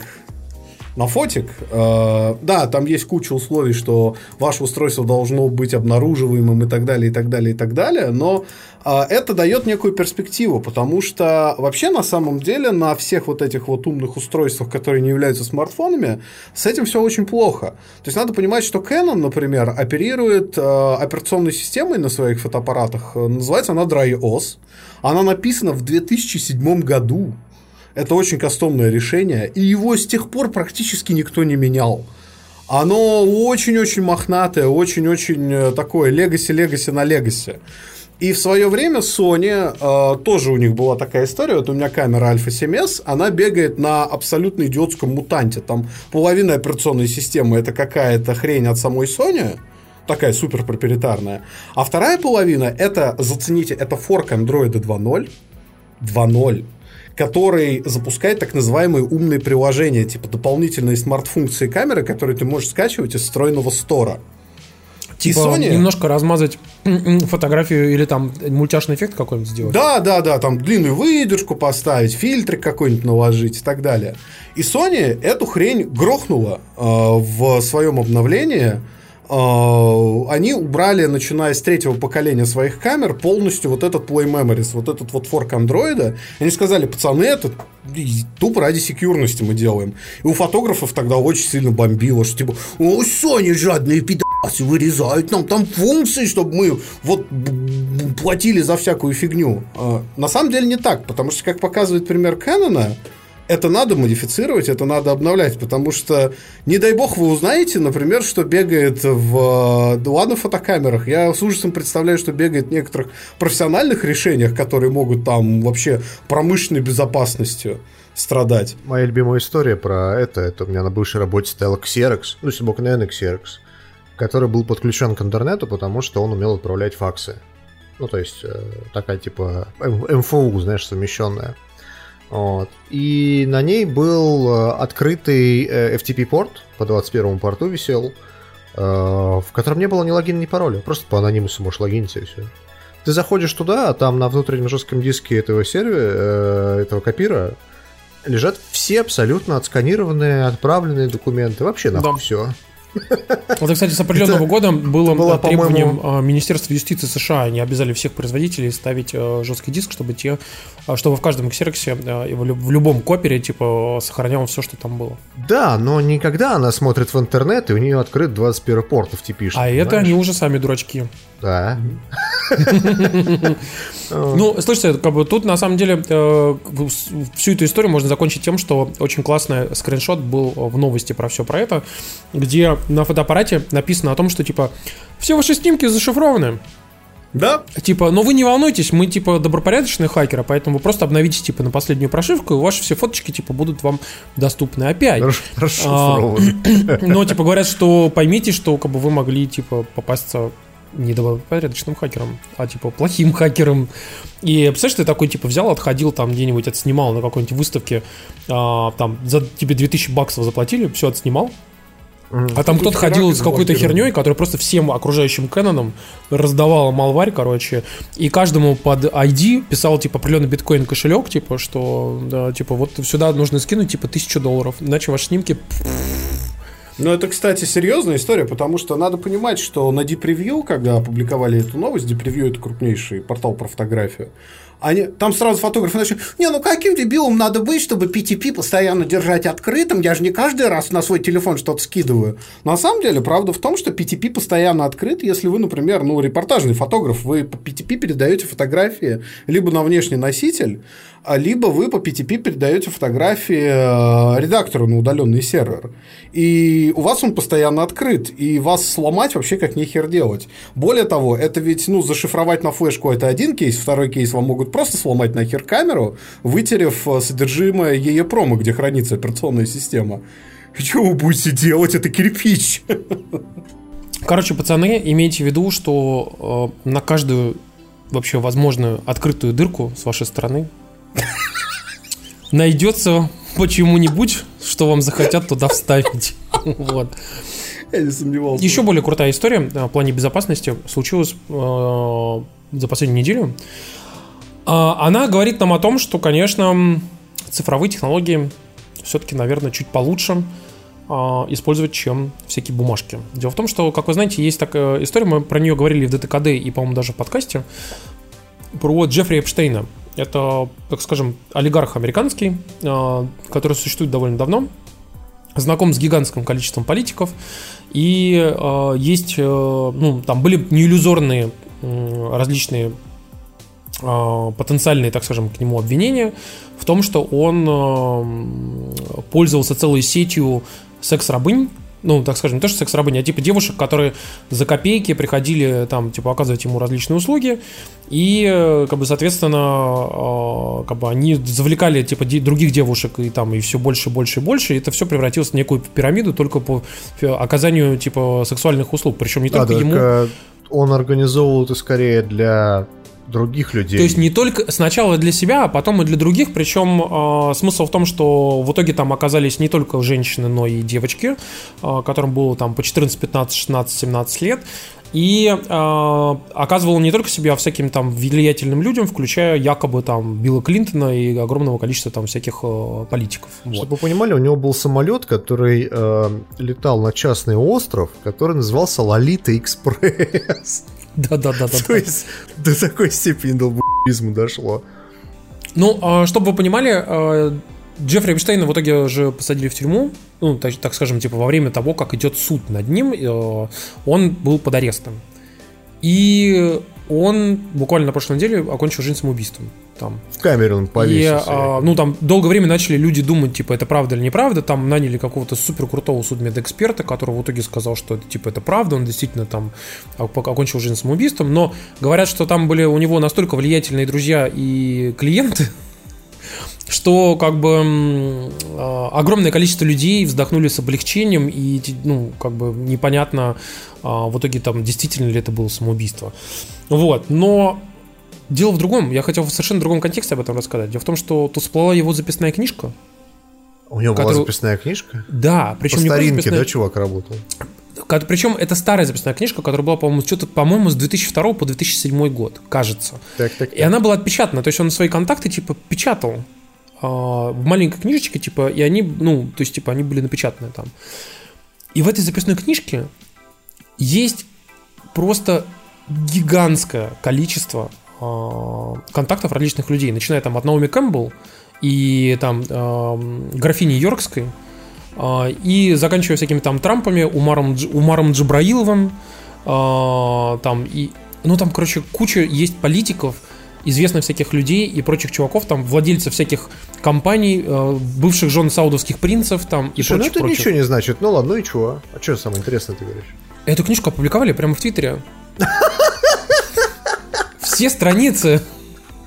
Я даже себе тоже скачал.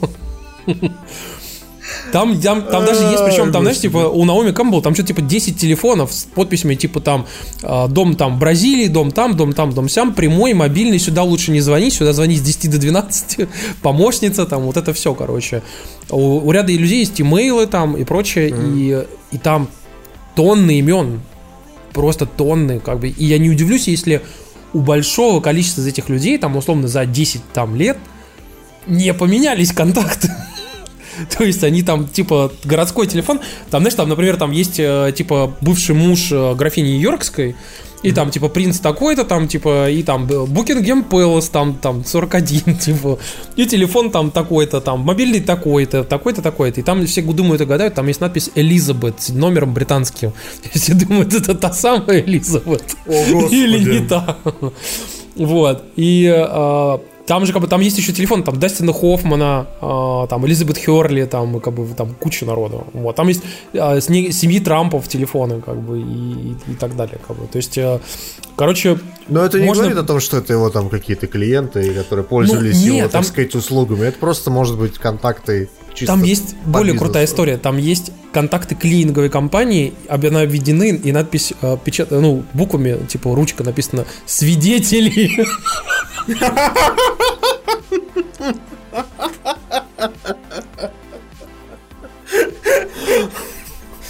И там все такие, знаешь, угорают, типа, как этим ребятам спустя 10 лет сейчас интересно живется после опубликования этой книжки.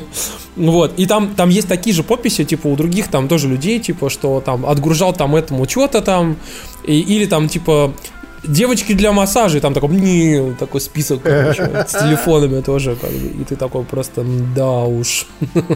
Пишешь, Ну, то есть это это- свидетели на свадьбу. Да! Ну, ты же понимаешь, что просто все это же легко дианонится, как бы там спустя даже время находится, типа, поднимаются справки, а, там, грубо говоря, в этом году вот по этому телефону кому это там принадлежало, там, вот и так далее, и так далее. Как бы. И, то есть, это, конечно, очень серьезная, так скажем, пробитая брешь с точки зрения безопасности. Просто у чувака отсканили книжечку.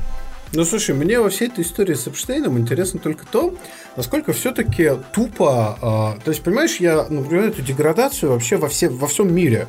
Это не эксклюзив какой-то страны или политической системы.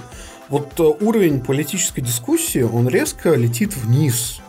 И с Эпштейном это яркое доказательство. Абсолютно все, когда его посадили, говорили, ну, он точно повесится в собственной камере. Вот точно, там пройдет две недели, месяц, он, э, и что происходит?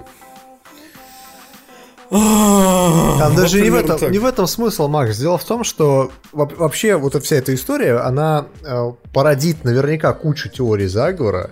Ну, о- миллиард О том, э, повесился ли он действительно или его повесили, скажем так. Потому что до этого у него была попытка суицида в камере, и его посадили под так называемый суицид watch 24 на 7. Suicide Watch. Да, то есть народ следил за ним конкретно 24 на 7, А сейчас, чтобы он а не вскрылся. выяснилось- Так сейчас выяснилось, что некоторых отправили в отпуск. Нет, не так, не просто в отпуск. Камера была, блядь, сломана конкретно в тот Да. блядь, момент, когда он вешался. Классика. Ну, то есть, вот сиди и думай, Да, да, вообще. что это такое. В общем, хорошая история. Мне, мне, знаешь, мне я написал в Твиттере, что это новый сезон карточного домика.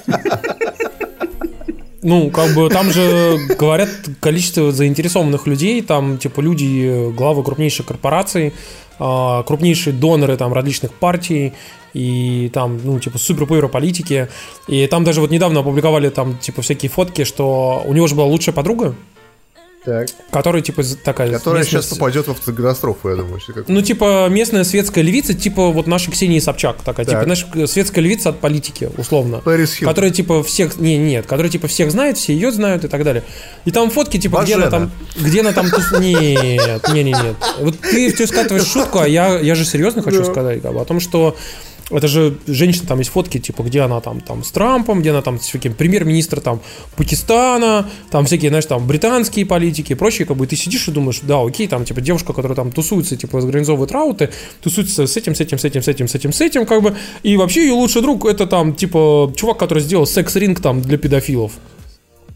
И вот она там тусует с этим, с этим, с этим, с этим, с этим, с этим. И ты такой невольно думаешь, так, а как бы, ну, как бы, есть ли здесь где-то какие-то там связи? Или все-таки их нету? И как бы вот опять же то, о чем ты говоришь, что типа это порождает большое количество вопросов. Столько вопросов, столько как нет ответов вообще. Ответов и не будет, И не я будет. думаю, да. Никогда. Да. Ну, мы закончили, соответственно, про безопасность. Давайте поделимся, в общем-то, нашими впечатлениями. Да? А, Кто что делал на этой неделе? Я смотрел а, сериал, который называется «Офис». Я думаю, про него и так все знают, поэтому про него рассказывать бессмысленно. А расскажу я вам про э, сериал, про который немногие знают. Дело в том, что он сериал из, а, дай бог памяти, из а, 2004 года, кажется. Вы мне скажите, вы смотрели а, IT Crowd, который Да. компьютерщики в русском, в Да, русском да, переводе? да, А, помните там такого персонажа Росса, который такой черный человек с афро на голове? Мгм, да. Ну вот. Это британский актер, ам, которого зовут Ричард Ауи Айо Ади. У него такая очень странная, странная фамилия. И а, он, оказывается, в 2004 году снимал собственный сериал. Он никуда не пошел, то есть он провалился. э, больше первого сезона ничего не вышло. Сериал называется а, «Обитель тьмы Гарта Маренги». Такой мини-сериал. Шесть серий всего. А, и это пародия на сериалы, вот именно триллеры из, а, там, не знаю, 70-х, 80-х, вплоть до манеры съемок, тупейшие просто сюжеты, все это снято на полусерьезных щах, таких, знаешь, типа, вот мы сейчас будем снимать сериал, и все это рассказывает как... ам, как бы пересказывает этот Гард Маренги. Он явно списан со Стивена Кинга. Это такой, типа, писатель, Мастер который... ужаса. Да, мастер ужасов там э, создает какие-то свои произведения, и он перед каждой серией говорит, что в этой серии вы увидите просто леденящий душу ужас, который покрывает всю Британию. Это, конечно же... Шотландцы! Ой. Короче, это комедийный сериал. Э, Каждая серия идет что-то минут по 20. Все это, говорю, такая, типа, амаш вот этим э, херовым сериалом в 80-х. Шесть серий э, на, скажем так, домашнем прокате появился он с переводом. Найти его, наверное, в английском, я думаю, уже, уже практически невозможно. Очень старый он сериал. Вот. Но если вы смотрели эти крауд, то вы, вы, вы увидите знакомых, скажем так, персонажей, ну, то есть актеров, которые их играют, и э, узнаете фирменный э, юмор Ричарда Айди. Вот. Такая вот история. Да, я на неделе наконец добрался до кинотеатра на фильм, который того заслуживал в кои-то веке. А Вышел же однажды в Голливуде. И- Тарантиновский фильм новый. Тарантиновский новый фильм. И, к счастью, в Казани был в этот раз сеанс в оригинале. Я сначала сходил на переводной, а потом уже удалось сходить на как бы англоязычный сеанс. В общем, а если коротко, потому что можно позвать Загудаева еще два часа про это разговаривать. А, Если очень коротко, фильм стоящий, но это не лучший фильм Тарантино ни в коем разе.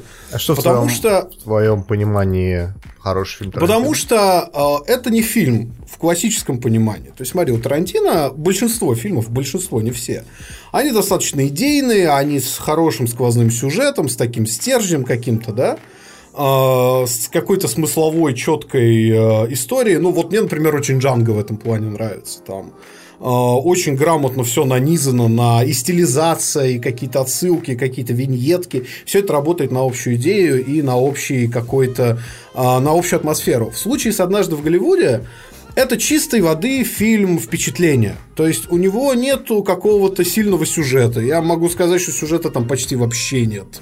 У него нету какого-то великого замаха на какую-то мысль, как там, например, Джанго, бросьте цепи, идите сами и так далее. Это просто набор э, сценок из жизни 60-х в том самом волшебном Голливуде, как его себе Тарантино нарисовал в голове. При этом фильм очень многое не объясняет. Он э, полагается на то, что зритель знает, кто такая Тейт, зритель знает, кто такой Мэнсон, зритель знает, э, что вообще творилось, кто такой Брюс Ли и что он делал в Голливуде в то время.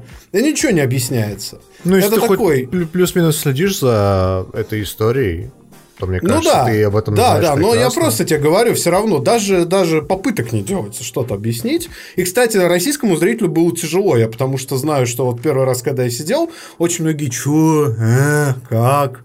То есть, не все в теме. А второй момент э, – это то, что фильм э, многим может не зайти, потому что как раз он не объединен какой-то идеей, а все привыкли это от Тарантино как-то видеть.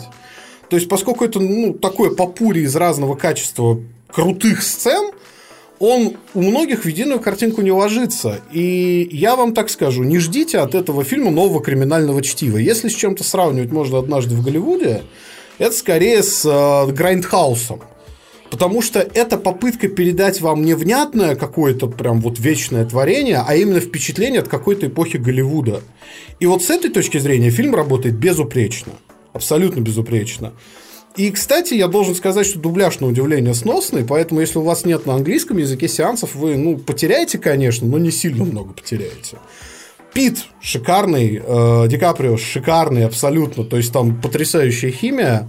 И если вы соскучились по вот именно кино, на телеэкранах, ой, на теле, на киноэкранах, а не по жвачке какой-то сериальной, которая прикидывается киновселенной, ну, это просто обязательно сходите, даже если вам не очень зайдет, таких фильмов выходит сейчас очень мало. Вас тебя спрашивают, стоит ли почитать про отсылки заранее или лучше после фильма? Я думаю, стоит заранее чуть-чуть вовлечься, потому что очень многие вещи работают в фильме, если вы знаете, о чем они. Я думаю, они просто не будут работать. Вот недавно буквально я на ТТФ читал историю про Чарльза Мэнсона. Угу. Там вкратце рассказывается о том, вот чё, этой статьи вполне чё, достаточно. Что это вообще за маньяк? Почему он считается маньяком? Хотя формально он никого не убил, если так подумать. А, почему, а, собственно говоря, вокруг него такой культ сложился? Вот это на ДТФ есть хорошая статья разбор этой истории. Я думаю, этого будет достаточно для тех, да, в теме. А по поводу Брюса Ли, ну, блин, come on. Как бы не ну, знать, да, какой да. Брюс Ли, да. это довольно Очевидные странно. вещи. Да, это, мне кажется, тоже очевидно. Кто еще что-то классного посмотрел? Димка. Я посмотрел в домашнем прокате, сразу говорю, в херовом качестве с э, корейскими субтитрами, рекламой ебучего казино или что там. Слушай, а ты не это... рассказывал разве в прошлом подкасте об этом? Я это рассказывал на, на каком-то из наших стримов, но я расскажу в подкасте. Короче, я посмотрел «Люди в черном International». Все его хуесят, все говорят, что это худший фильм франшизы «Люди в черном». Я не согласен. Мне кажется, что проблема с этим фильмом, ну, как бы, есть две, два, две проблемы с этим фильмом. Первое, то, что если вы смотрели предыдущий фильм, предыдущие фильмы лучше, это правда. Но, например, Люди в черном International мне понравился больше, чем третья часть Людей в черном.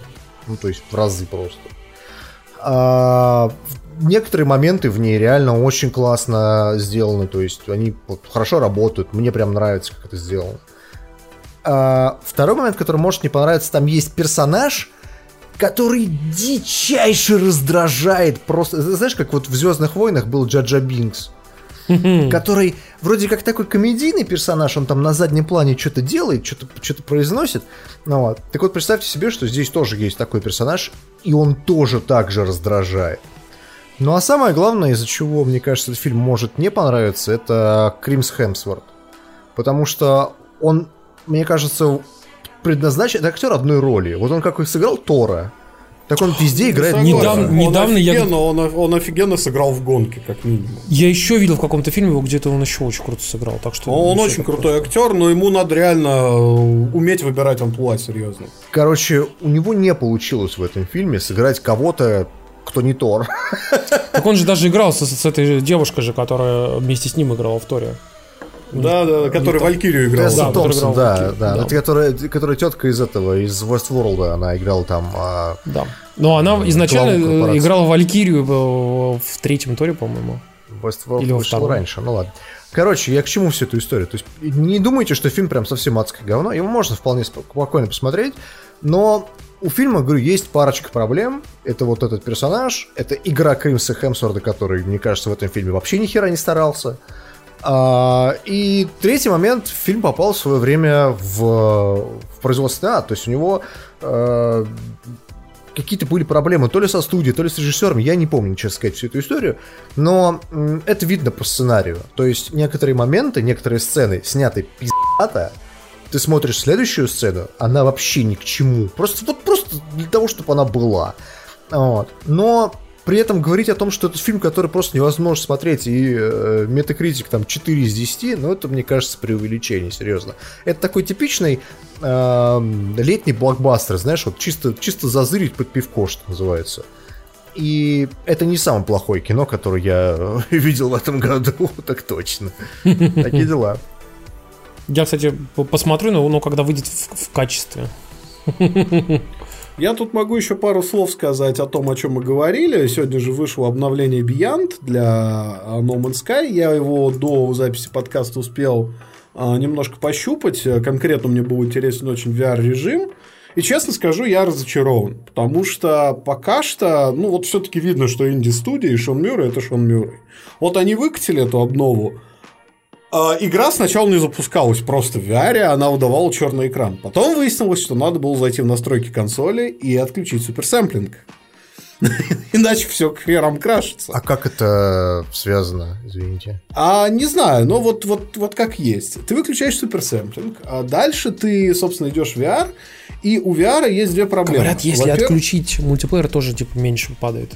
Да, да. А, Во-первых, картинка, она херовая. Она херовая по стандартам VR, и причем даже раннего VR. Там очень низкое разрешение, поэтому все очень мыльное. И второй момент, там а, очень... с- сам уровень графики, это игра для мобильного телефона. Слушай, ну, А? я думаю, что все это рассчитано все-таки не на PSVR, а на какой-нибудь Valve Index. Я думаю, две трети людей, которые играют в VR, они будут играть в PSVR в это. Ну, как бы... Согласись.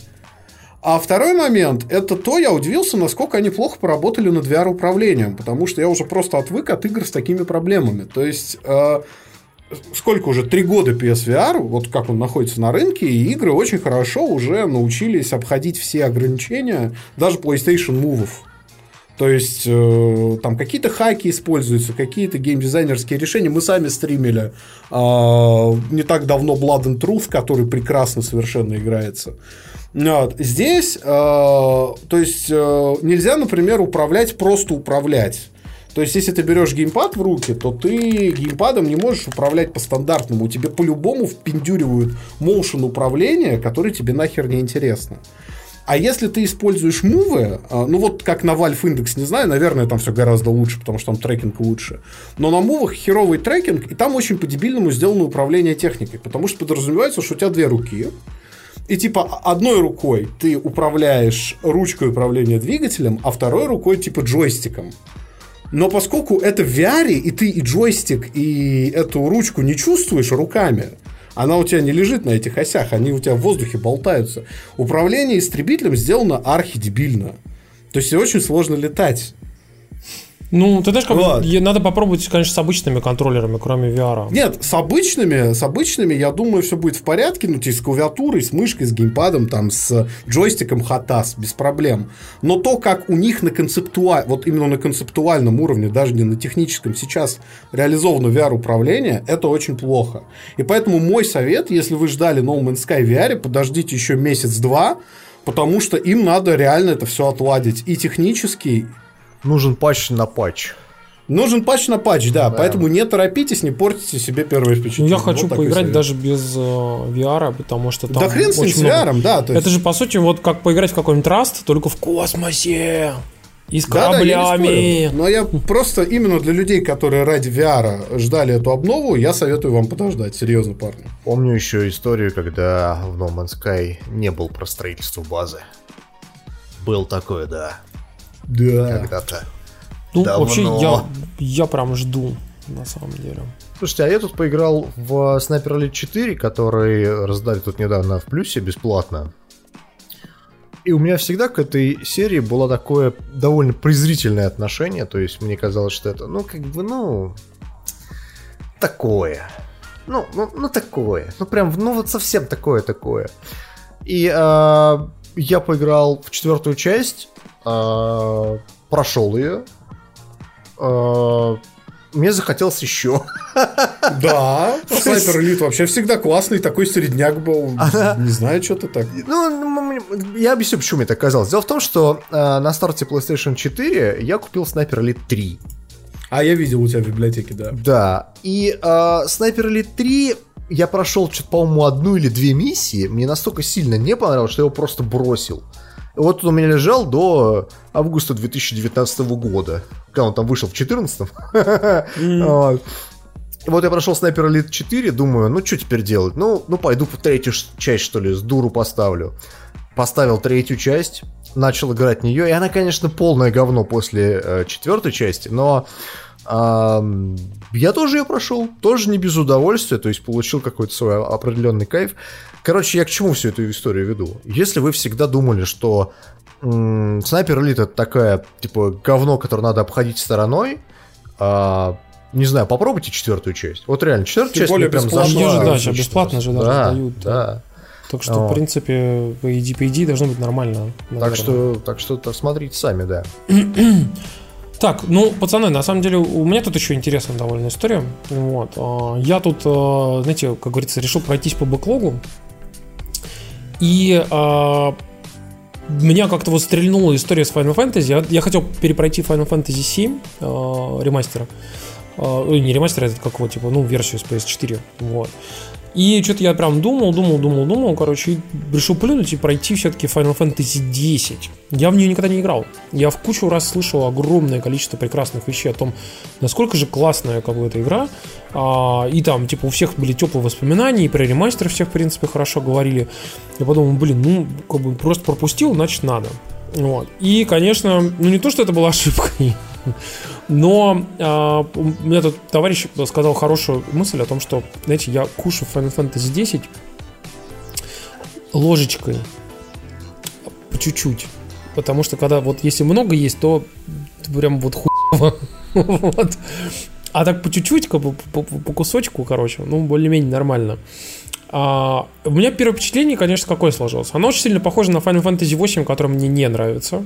Ну, то есть, как бы, она нормальная, она Чем хорошая. она тебе похожа на Final Fantasy 8? Она интересно? Вообще не похоже на Она Final похожа Fantasy 8. по э, сеттингу взрослый частично. Нет, по сеттингу частично похожа, по, моно- по тому, как герои выглядят, а, по диалогам, как они строятся, по взаимоотношению персонажей, более-менее. Это, это мое личное мнение. То есть, как бы не то, что я там, типа, вам навязываю его. Вот.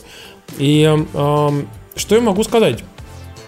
Видно, что Square Enix в конце 90-х годов пришли и сказали, пацаны, вот вы там Ходил делали... очень качественный кокаин. Прямо из Колумбии с самолетами, блин.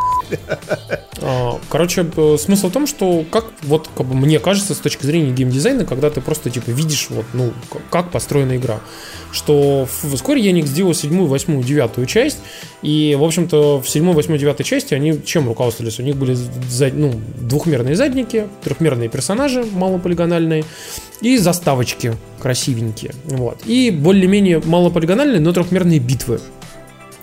И тут к ним пришли и сказали, пацаны, у нас тут типа Emotion Engine, у нас тут сейчас будет просто не охренеть какая консоль.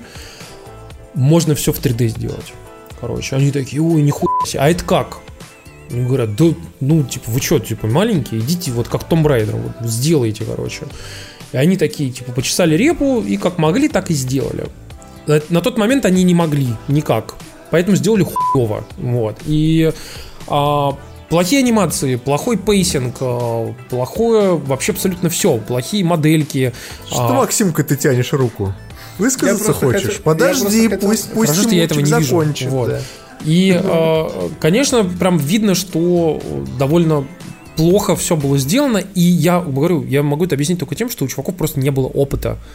А, потому что впоследствии вышел Final Fantasy 12 и вышло впоследствии же а, Last Remnant, который делал, в общем-то, сопоставимые команды, ну, там, с похожим э, составом людей. Ну, так прошло год 4 между ними. Ну, практически, как бы, но они уже научились, и как бы там уже все получше, вот. Но Final Fantasy здесь, конечно, все очень местами плохо. То есть, э, и я хотел сказать еще о том, что, конечно, из-за того, что они э, озвучили всех э, главных персонажей, у тебя складывается странный эффект. То есть, игра построена по старым, ле- по старым лекалам, ну, когда там большие паузы между диалогами, там э, странные анимации, типа персонаж что-то договорил, делает анимацию, типа как он там как-то очень тупо поворачивается, потом у него анимация эмоций, потом у него анима- анимация реакции, потом у него анимация типа результата его действий, потом он еще что-то говорит. Все это происходит медленно, странно и очень несуразно. И ты понимаешь, что люди просто, ну, как бы, им было бы удобнее, если это все было бы дальше, опять же, с сообщениями, которые ты про прокликиваешь, там, типа, вот он сказал это, ха, I've been waiting for you, знаешь, там и так далее. А, как бы, а тут ты все говорят, и в итоге получается супер несуразно просто. И, конечно, куча идиотских решений с точки зрения э, интерфейса, которых намного хуже, чем Final Fantasy 7 и 9. А, в том числе, например, когда там показываются диалоги, там нету под ними никаких окошек. Это просто буквы в воздухе висящие. И когда эти буквы висят на фоне там какой-то каши из пикселей, эти буквы часто бывают не очень видны.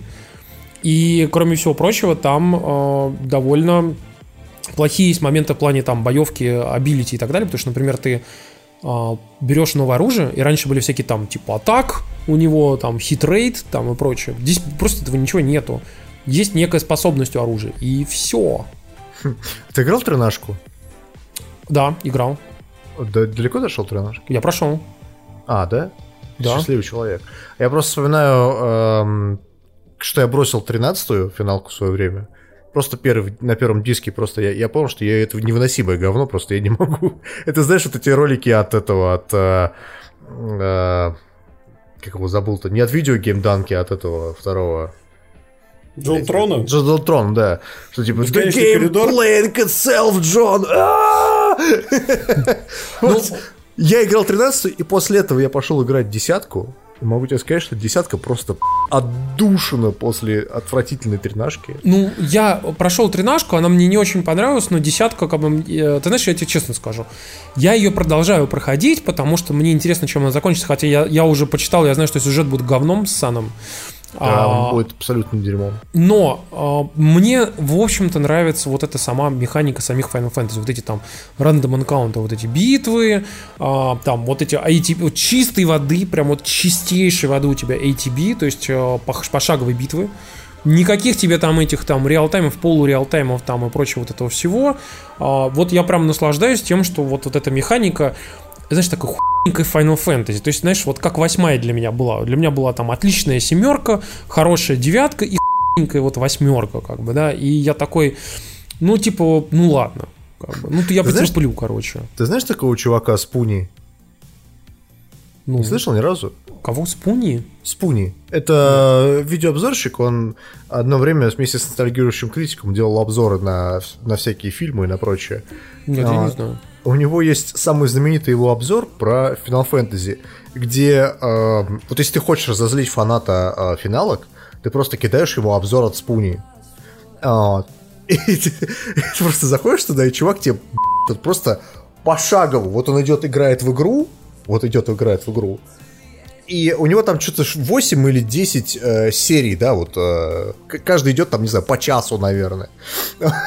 Очень- долгий обзор. Вот. вот он идет, играет в игру и комментирует каждый момент. Ой, я могу момент- спокойно сделать. Каждый момент тупизны, который там происходит. Надо такой После с сделать. После этого у тебя отпадает вообще всякое желание играть в Final Fantasy 10. А потом он запилил обзор на Final Fantasy X2. И он еще хуже, чем первый. А, а там три часа, да, слушай, учитывая, что такое X2. Но слушай, я просто хотел сказать, что с десяткой все было немного не так. То есть это кажется, что они тупые, и они там реально не очень умные. Но ведь э, люди просто забыли, реально забыли, что Скворечник э, вообще чуть не обанкротился. Вот как раз в 99-м, 2000-м. Потому что Сакагути на абсолютно все деньги компании снял анимационный фильм «Духи внутри». Помните такой? Spirits Within. Отличный мультфильм с Да, сюжетом. Вуден. Мне он тоже, мне он тоже нравится. Я не понимаю людей, у которых от него бомбит. Он с треском провалился в прокате. Он же атомное говно, вы чё? Это, И у это Square как люди, ты- которые мне тут еще рассказывают про... э, как там эта херня называлась? Advent Children говно. Вы, сука, Да. Spirits Within давно смотрели? Square, и у Square очень серьезно были проблемы, они могли закрыться, и они на абсолютно все немногие деньги, что у них остались, адски закранчили десятую Final Fantasy, запушили ее на прилавке, э, и почти все деньги ушли в кат-сцены, потому что надо было отбиться вот этим всем фермам, которые закупили для Spirits Within.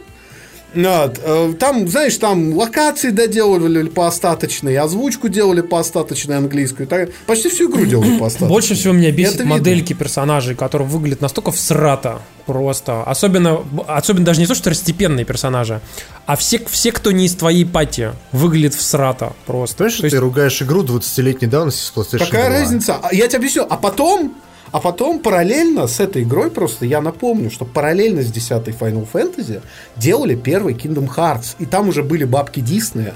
И первый Kingdom Hearts, он тоже сейчас в него тяжело играть. Но он гораздо лучше, чем Final Fantasy 10 сделан. Гораздо Я, профессиональнее. Дима, хотел про модельки тебе сказать, о том, что, э, прости-ка, пожалуйста, ну, например, модельки в Final Fantasy там э, девятом, они тоже выглядели несуразно, но они выглядели как-то хотя бы близко, более-менее В едином тому- стиле. Да, в едином стиле и похоже на то, что ты видел в заставках. Понимаешь, просто очень упрощенно. Здесь у тебя персонаж выглядит вообще не как в заставках. У тебя Юна выглядит как, знаешь, такая э, разжиревшая ки- китайская женщина, короче, и она разговаривает так, она прям, знаешь, там типа What can I help you with? Э? Так, знаешь, и ты такой просто, кто ее озвучивал на английском языке, просто тому в дать. Вот. И, конечно, и жирнющий, знаешь, такой, типа, объевшийся пе- пельмени, и просто этот э, Тидус, который ты просто стоишь на него, смотришь в заставке, такой, знаешь, поджарый такой пацан, футболист, короче, смотришь в игре, и такой, знаешь, ты, чувак, бахнув пельмени. Бахнув пельменей, да. Просто, ты такой, «Поч- кто, как, почему вы сделали это вообще? Не знаю, ты, по-моему, придираешься, потому что вот даже вот сейчас на картинках я смотрю, вот то, что сейчас у нас на стриме идет, то тут нет такой ерунды. Есть такая ерунда. Дим, блин, ну я серьезно, я сейчас уже прошел, там у меня сколько уже, 15 часов, короче, и ну там прям очень грустно. Нет, Тимура свежее впечатление, Нет, не просто может быть история в том, что это конверсия на 16 на 9 с 4 на 3 формата. Нет, Дима, это ремастер, который там ничего не конверсили. Там, Там как нативное, там там нативное. все нативное сделали, там все. Нативное, где ты найдешь оригинал, блядь? Где ты найдешь оригинал? ты, Widescreen, Вот тебе просто вот тупо блядь. растянули. Там всё. даже модельки новые сделали, с новыми текстурами такими, знаешь, там типа подходит моделька э, рыбака, короче, они там 5 полигонов, короче, и моделька Тидуса, на ней 5 миллионов Let полигонов. me show you the song of my people. Ты же знаешь, что Скворечник все свои, абсолютно все свои, сука, ремастеры портирует с андроидовской версии, которая выходила на мобильниках. Это версия с знает PS3, когда. PS3 и PS Vita. Пусть будет PS3. Я уверен, что PS3 до этого была тоже с андроида портирована.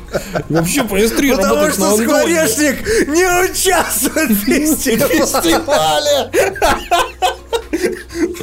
Слушайте, я предлагаю ко- коротко про, тому, про того, кто еще не участвует в фестивале. Тут у нас... э, Короче, на прошлой Тимура. неделе проблемы были не только у меня, но и у Максима. Да? У, у нас в один день с Тимуром просто. У него украли iPhone, а у меня сгорела видеокарта. Так. И я срочно занимал вообще э, у всех, у кого мог занять денег. э, Купил себе 2080 э, по очень хорошей А цене. мог бы купить И- 43,50 Это что за тысячу рублей. А, господи, 43,50. Вот. И, э, ну, а что, фигли там этот RTX. Мы, кстати, его в, в ужасе и с паники пытались постримить тщетно. Ну как, все-таки тщетно, мы мы, его все-таки постримили. Просто... мы заценили несколько игр, и все равно самой впечатляющей игрой RTX оказался, как ни странно, шутер 1997 года под названием Quake 2, на который навернули полный RTX рендер. вообще полный, без каких-то компромиссов. Там реалтаймовое освещение, там реалтаймовое отражение, там абсолютно все бескомпромиссно сделано. И несмотря на то, что игра, конечно, страшно устарела с точки зрения ассетов, выглядит все равно очень впечатляюще. Ну, то есть, наверное... метро или Battlefield. В метро мы, то, мы ее, кстати, показывали. И э, она, то есть освещение выглядит гораздо глубже, чем в версии без RTX, но как мы уже на стриме пришли к выводу, это не потому, что RTX там очень много делает, а потому что просто не посчитано заранее освещение для тех, у кого RTX нет. Я бы перефразировал, Макс. Дело не в том, то есть почему это так выглядит, мы не знаем. Давай сразу говорить. Угу. Но нету эффекта вау. Вау. Вот такого. Вау, да. То есть такое ощущение, что ты просто выключил какую-то там блядь, настройку типа с ультра переключил на хай, условно, да, вот mm примерно так, такие ощущения от э, метро с RTX и без RTX. А вот Quake, как бы, где э, ray tracing э, честный, он производит впечатление, несмотря на то, что игра 97 -го года. То есть, да, модельки говно, э, там, типа, текстуры говно, все говно, но зато освещение просто охуеть. И да, моменты, отражение. как, да, отражение тоже просто охереть. Но при этом я, так понимаю, что такой технодемки, который тащит этот RTX и прочее, это, скорее всего, Пока на какой-нибудь Battlefield, то есть, нет? То есть Battlefield, вот я хотел сказать, Battlefield выглядит херово. Там очень плохо сделан RTX. Я так и не увидел, потому что ты нигде не стримил, а на видосах вообще-то я... выглядит более-менее. Я, я, я, я, я тебе видос запишу сегодня, если хочешь. Угу. Просто э, там э, RTX используется для коррекции локальных отражений. То есть лучи трассируют ту геометрию, которая не в кадре, и типа она проецируется на то отражение, которое в кадре. А, и это делается, это видно, как, собственно, алгоритм выравнивает эти отражения в реал-тайме. Это выглядит очень кринжово. Причем сами отражения, они, поскольку кристально чистые, они очень чуждо выглядят в арт-стиле самой игры. То есть, ну, как будто их туда вклеили в фотошопе. А реально такие мощные игры с RTX, они выйдут осенью, и сейчас вот выйдет Control, который сейчас сама Nvidia дарит вместе с видюхой. То есть вы покупаете 2080, вам дарит Control. И э, в Call of Duty, в Modern Warfare тоже будет RTX, и там вроде как обещают очень крутую имплементацию, так что будем ждать. Слушайте, я вам напоминаю, мы говорили об этом на стриме еще, о том, что в новых консолях и на Xbox, и на PlayStation будет э, э, от решения от AMD какое-то свое. Да? А, мы пока еще все толком не понимаем, какое именно, об этом тоже нигде толком ничего не написано, но какое-то оно там будет, и якобы будет оно менее прожорливое, чем а, софтовое у NVIDIA. там будет, да, не хардварное. Ну, фиг знает, мне кажется, софтовое, что, типа, процессор, который мобиль, мобильный, ноутбучный будет тебе тянуть. Ты, Но ты совсем, они там что сделают как, как какое-нибудь промежуточное решение. Короче, мы не знаем, сейчас... мы пока не знаем, как бы это все догадки. Вот, поэтому как бы, давайте пос посмотрим, когда анонсируют, как бы, я уверен, что Digital Foundry нам все расскажет, как бы, может быть, там вообще какое-нибудь картошечное будет. Так, Димка, что за игра? Я так и не понял. Это вообще, это Сейчас что за игра? А, я тут поиграл в игру, которая называется The Station, типа станция. А, это научно-фантастическая игра про, скажем так, далекое будущее, в котором находят планету, населенную разумными существами. И у них там идет война. Прям вот война, война, пиздец за выживание. Вот чтобы не вмешиваться в, скажем так, первый контакт, а, люди строят на орбите этой планеты э, космическую станцию и ставят на ней э, стелс, так, так сказать, этот модуль, чтобы ее было не видно, чтобы э, инопланетяне не догадались о том, что мы за ними наблюдаем. И э, что-то происходит, не буду говорить, что, на территории этой станции. И туда посылают проверяющего. Собственно, этим проверяющим являетесь вы. И вам нужно разобраться, что случилось со станцией, куда делся весь экипаж, а, что там произошло. И вы ходите там, читаете записки. Короче, это симулятор ходьбы. Вы ходите по станции, она полупустая, на ней практически ничего нету. Вы там решаете какие-то довольно несложные загадки а решаете там, не знаю, какие-то проблемы, там, тут включи рубильник, тут выключи, там, и так далее, чтобы попасть в другую часть станции. Читайте записки о том, что происходило с экипажем, какие у экипажа э, были отношения, что, что происходило вообще в тот момент, когда вы прибыли на станцию. Она довольно короткая, проходит за 4 часа. А, в ней есть несколько плот-твистов, поэтому не стоит читать сюжет ее и вообще... То есть вот, вот этот момент, который я вам рассказал, это вот буквально первые 5 секунд игры, вам там заставки все расскажут. А, и она довольно неплохо сделана. То есть мне прям очень понравилось. А, обязательно захватить себе. Она на, на компе стоит 360 рублей, по-моему. А, на консольке ее можно захватить, там, не знаю, рублей за 900. И если вы любите такие игры, как, я не знаю, там какой-нибудь условно... Ну, я даже не знаю, Everybody Gone to the Rapture или там... Как он называется? Vanishing of Ethan Carter. Вот mm-hmm. это то же самое, только в космосе. И мне прям очень зашло. Как ты ее нашел? А я ее купил на распродаже в Стиме, и она у меня лежала где-то полгода, наверное. Не, ну подожди, подожди. На распродаже в Стиме 5 триллионов игр. Как ты нашел именно эту? А я вам не рассказывал историю, как я покупал игры в Стиме? Короче, есть эм, такой сайт... Этих историй слишком много. Steam Database, SteamDB. А, я захожу туда во время распродажи. Выбираю а, все игры, у которых рейтинг одобрения сообществом от 70 и выше. Там есть специальный рейтинг. А, сортирую их по цене и такой, ага, 25 рублей, положить в корзину.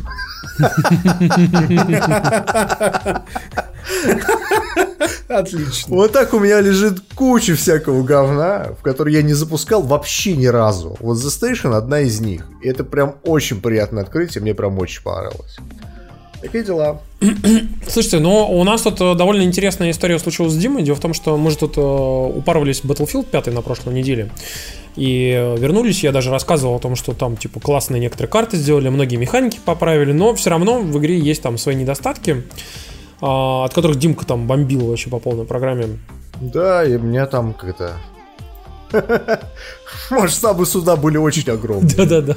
Короче, мы решили ради прикола сравнить с Battlefield 1 а, вернуться, так скажем, в предыдущую а, часть игры и посмотреть, а что, а что там происходит. В общем-то, ну, сервера полны, ломятся, а, народу играет куча. Причем а... самое смешное, что очень странно они ломятся, потому что если вы заходите в Quick Play, то вас кидает на пустые сервера. Это, это ошибка матчмейкинга, которая есть и у первой, и у пятой части. Это, это просто то, что DICE не чинит принципиально, мне кажется. Да, то есть если через сервер браузера заходишь, ты видишь там тонны просто полных серверов, как бы, и спокойно заходишь туда. А, короче, что я могу сказать? Battlefield 1 чувствуется, как бы играется довольно-таки хорошо, и что самое главное, а, знаете, мы заметили такую штуку, что большое количество проблем, которые есть в Battlefield 1, было поправлено в Battlefield 5. Но были добавлены а, новые. Да, но, но играть интересней Battlefield 1. Вот, да? То есть э, да. реально интереснее Она играть. более, более фановая, так Да, более напряженные битвы. Э, есть куча вещей, которые прям бесит. И реально то, что поправили в пятой части, например, там про ревайвы, про снайперов. То есть очень много ну, чего поправили. повеселее, по-моему. Ну, то есть да, да, конкретный пример, да. То есть вы заходите в Battlefield 1, у вас там снайпер фест. То есть прям вообще снайпер фест. То есть, я, я не знаю, там все играют снайперами. Такое ощущение, что других классов а просто не существует. Блин, пацаны, мы зашли... на поезде, там же просто в мы, обе стороны. Мы, короче, зашли э, с, с Димой э, в одну из новых карт из э, дополнения Апокалипсис в Rush. И там, короче, такая гора, прям такие, знаете, магматические там скалы, там вот это все. Играем при этом 10 на 10, то есть. Играем 10 на 10. Не очень много народу на карте, да. Короче, у них э, что-то типа 4 снайпера, у нас, по-моему, 6 было снайперов. И они просто сидят. Из 10, ты понимаешь? Из 10, да. Короче, и то есть мы, мы типа с Димкой там просто, и наши пацаны в скводе, мы просто тащим, там, ставим точки и такие, бля, там просто играем, знаете, типа там 42 на 10, типа такого. И, знаете, у нас там, типа, точка, у нас одну за одной снимают наши бомбы, потому что нас всех там, естественно, валят на этих бомбах. А наши чуваки, ты смотришь на карту, когда тебя убили, они, а, они просто сидят. Они даже не парятся, они даже, они сидят вообще на респе, короче. Некоторые еще круче, они на респе в зоне, куда не могут попасть враги, ставят растяжки, а, и ты такой думаешь, зачем? Как а потому что он зачем? только взял снайпера и сразу гранату хочется стрелять. Но вот я говорю, да, ты заходишь в Battlefield 1, да, снайпер фейст это плохо. В Battlefield 5 это поправили, потому что у снайпера не так много патронов, и тебе по-любому надо что-то делать, то есть идти там на либо к ближайшему э, как его, суппорту, да, чтобы он тебе там подкинул попадать стало посложнее чуть-чуть. Да, то есть это они починили. пятом Battlefield. Потом, например, история в том, что на некоторых картах есть некие точки, которые, скажем так, если их заняли, их оборонять очень легко и просто, а нападать на них довольно тяжело. Это на многих картах такая история есть в Battlefield 1. И если команда против вас играет грамотно, то хер вы подойдете. Короче, такие как узкие бы... места, так называемые, да. да. Это тоже поправили в Battlefield 5. Они научились строить эти баррикады, знаешь, там и, и, и разрушать эти баррикады. То есть это реально есть разница. Ну просто карта лучше но, сделана в этом плане. Но ты не понимаешь, почему, если там все поправлено, в пятую батлу тебе играть вообще не хочется. А в Battlefield 1 ты возвращаешься и такой, о, дорогая, я дома.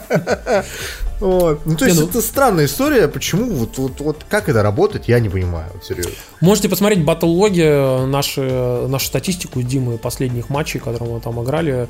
Мы там реально везде в глубоком плюсе, короче, и, а команды у нас там прям еле-еле. У нас было такое, что у нас пару раз был лучший сквот с нами, несмотря на то, что противники просто там жестковали по полной программе, вот, и все равно мы делали лучший сквот, как бы, в нашей команде, которая вся всирала просто по-черному, как бы, и мы иногда выигрывали просто на кончиках пальца, просто я просто ходил там, знаете, у меня были там киллстрики по 6, по 7, я просто, а сука, всех, всех убил, всех поднял, всех убил, всех поднял, всех убил, всех поднял, меня убили, а, бомбу ставят, короче, и все, и ты такой просто да, и ты понимаешь, что никто ничего тебе не помогает.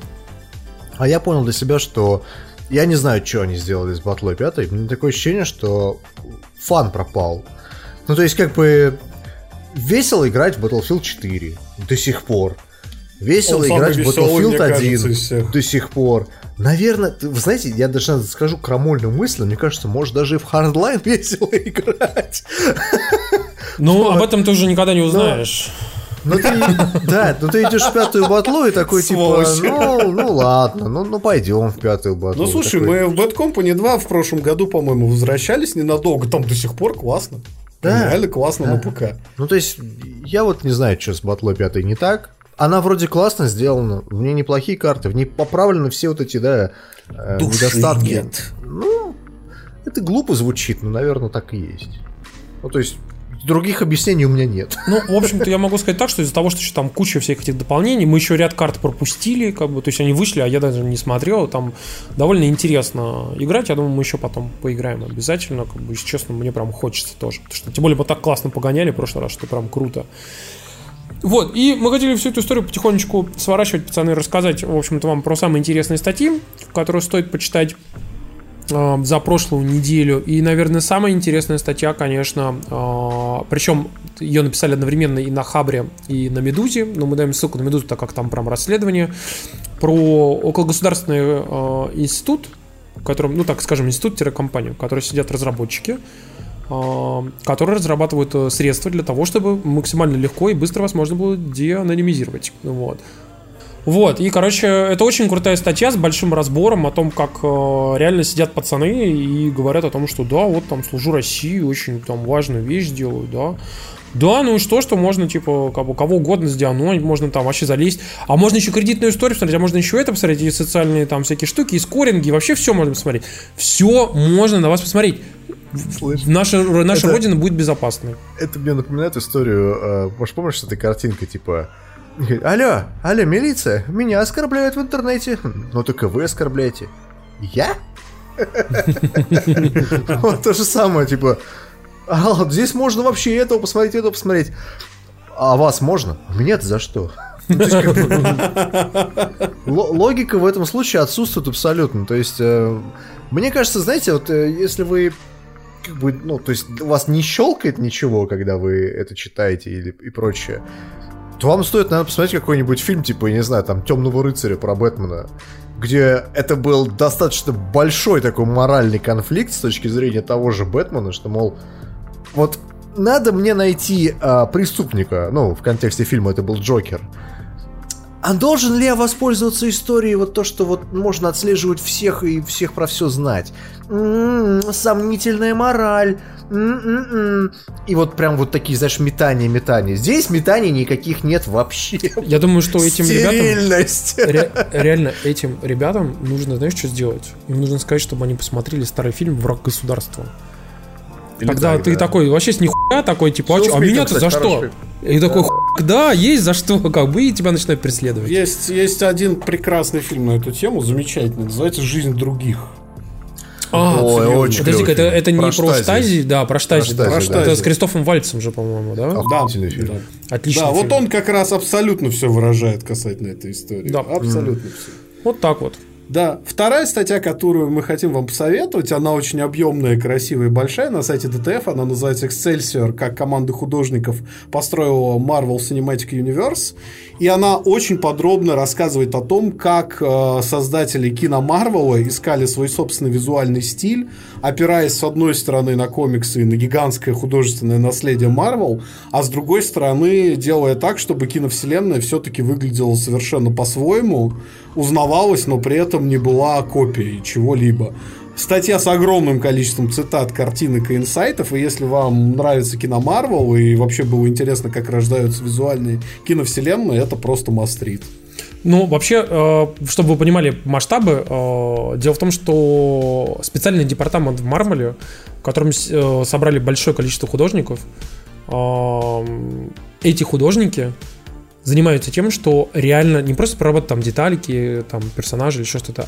Это они часто разрабатывают вообще все то, что вы видите в этом фильме. Как выглядят герои, как выглядят локации, какие это будут герои, как они, как они эволюционируют, что с ними происходит, почему. И здесь э, огромный лонгрид, в котором все это очень хорошо расписано. Вот. Я прям как бы люто советую, я прочитал на одном дыхании. А третья статья, она про опыт портирования а, на Switch. Такая геймдевская статья. а, Чувак про игру из The Forbidden, да-да-да. да, про, про игру The Forbidden Arts. Э, на самом деле, ты знаешь, я вот ее прочитал. Могу тебе сказать, что, ну, есть, конечно, ам, скажем так, упрощение игры для свеча. Но мне кажется, в данном конкретном случае, вот автор, который э, рассказывал про эту историю, он не сделал большого, большого, вот, большой разницы. То есть у него, по сути, игра выглядит точно так же, как она и выглядела везде. Мне бы хотелось бы, наверное, почитать статью, которая прям рассказывает о больших изменениях. Вот, например, как когда портировали какой-нибудь там Wolfenstein. Или Doom, да, где люди Там уровни, ставят. уровни перелопачивали, да, для того, Да, чтобы да, это все да. на свече нормально работало и запускалось. А здесь, ну, чувак поменял задники, ну, убрал издалека трехмерные модельки, заменил их спрайтами. Ну, там как бы тени мы отключили. Мне, ну, в общем, мне очень понравилось, как в комментариях тут же написали, что типа, да не, ничего, просто нахуй порезал всю игру. Ну, выглядит она так же. Если нет разницы, что называется, зачем платить больше? Так что, мне кажется, что это такая, ну... Статья, статья как бы могла бы быть и лучше, если бы была другая игра рассмотрена. Вот так. Но кейс очень интересный, поэтому если вам любопытно, как оптимизируются игры на Switch, например, там один из лайфхаков заключается в том, чтобы не резать графон, а резать звук. Вот. Обязательно почитайте, она на самом деле ну, содержит э, зерно хорошего experience а. Да, вот. Ну и, ребята, опять же, как мы сегодня говорили про Patreon, и еще раз напоминаю вам, что вы можете занести нам а, на Patreon а, денежек. Если вы нам заносите от 5 долларов, то, соответственно, вы можете слушать наши подкасты заранее а, в аудио-видео, и причем в непорезанном, без цензуры и вообще без э, каких-либо там, так скажем, монтажей. И э, вы получите заранее видеоверсию, и, кроме всего прочего, вы еще можете получить аудиозаписи ДТКД и, соответственно, получать заранее тоже э, возможность посмотреть ДТКД. Вот, в том числе. Ну и как бы различные спешалы, которые мы периодически делаем, мы стараемся чуть-чуть подольше их поддержать на Патреоне. И плюс, в принципе, вы можете знать, что вы поддержите наш проект, и мы продолжаем его делать. Э, Мы надеемся, что вам нравится. Ну и, соответственно, больше всего, конечно, мы благодарны людям, которые нам заносят больше всего денег. Это от 20 долларов.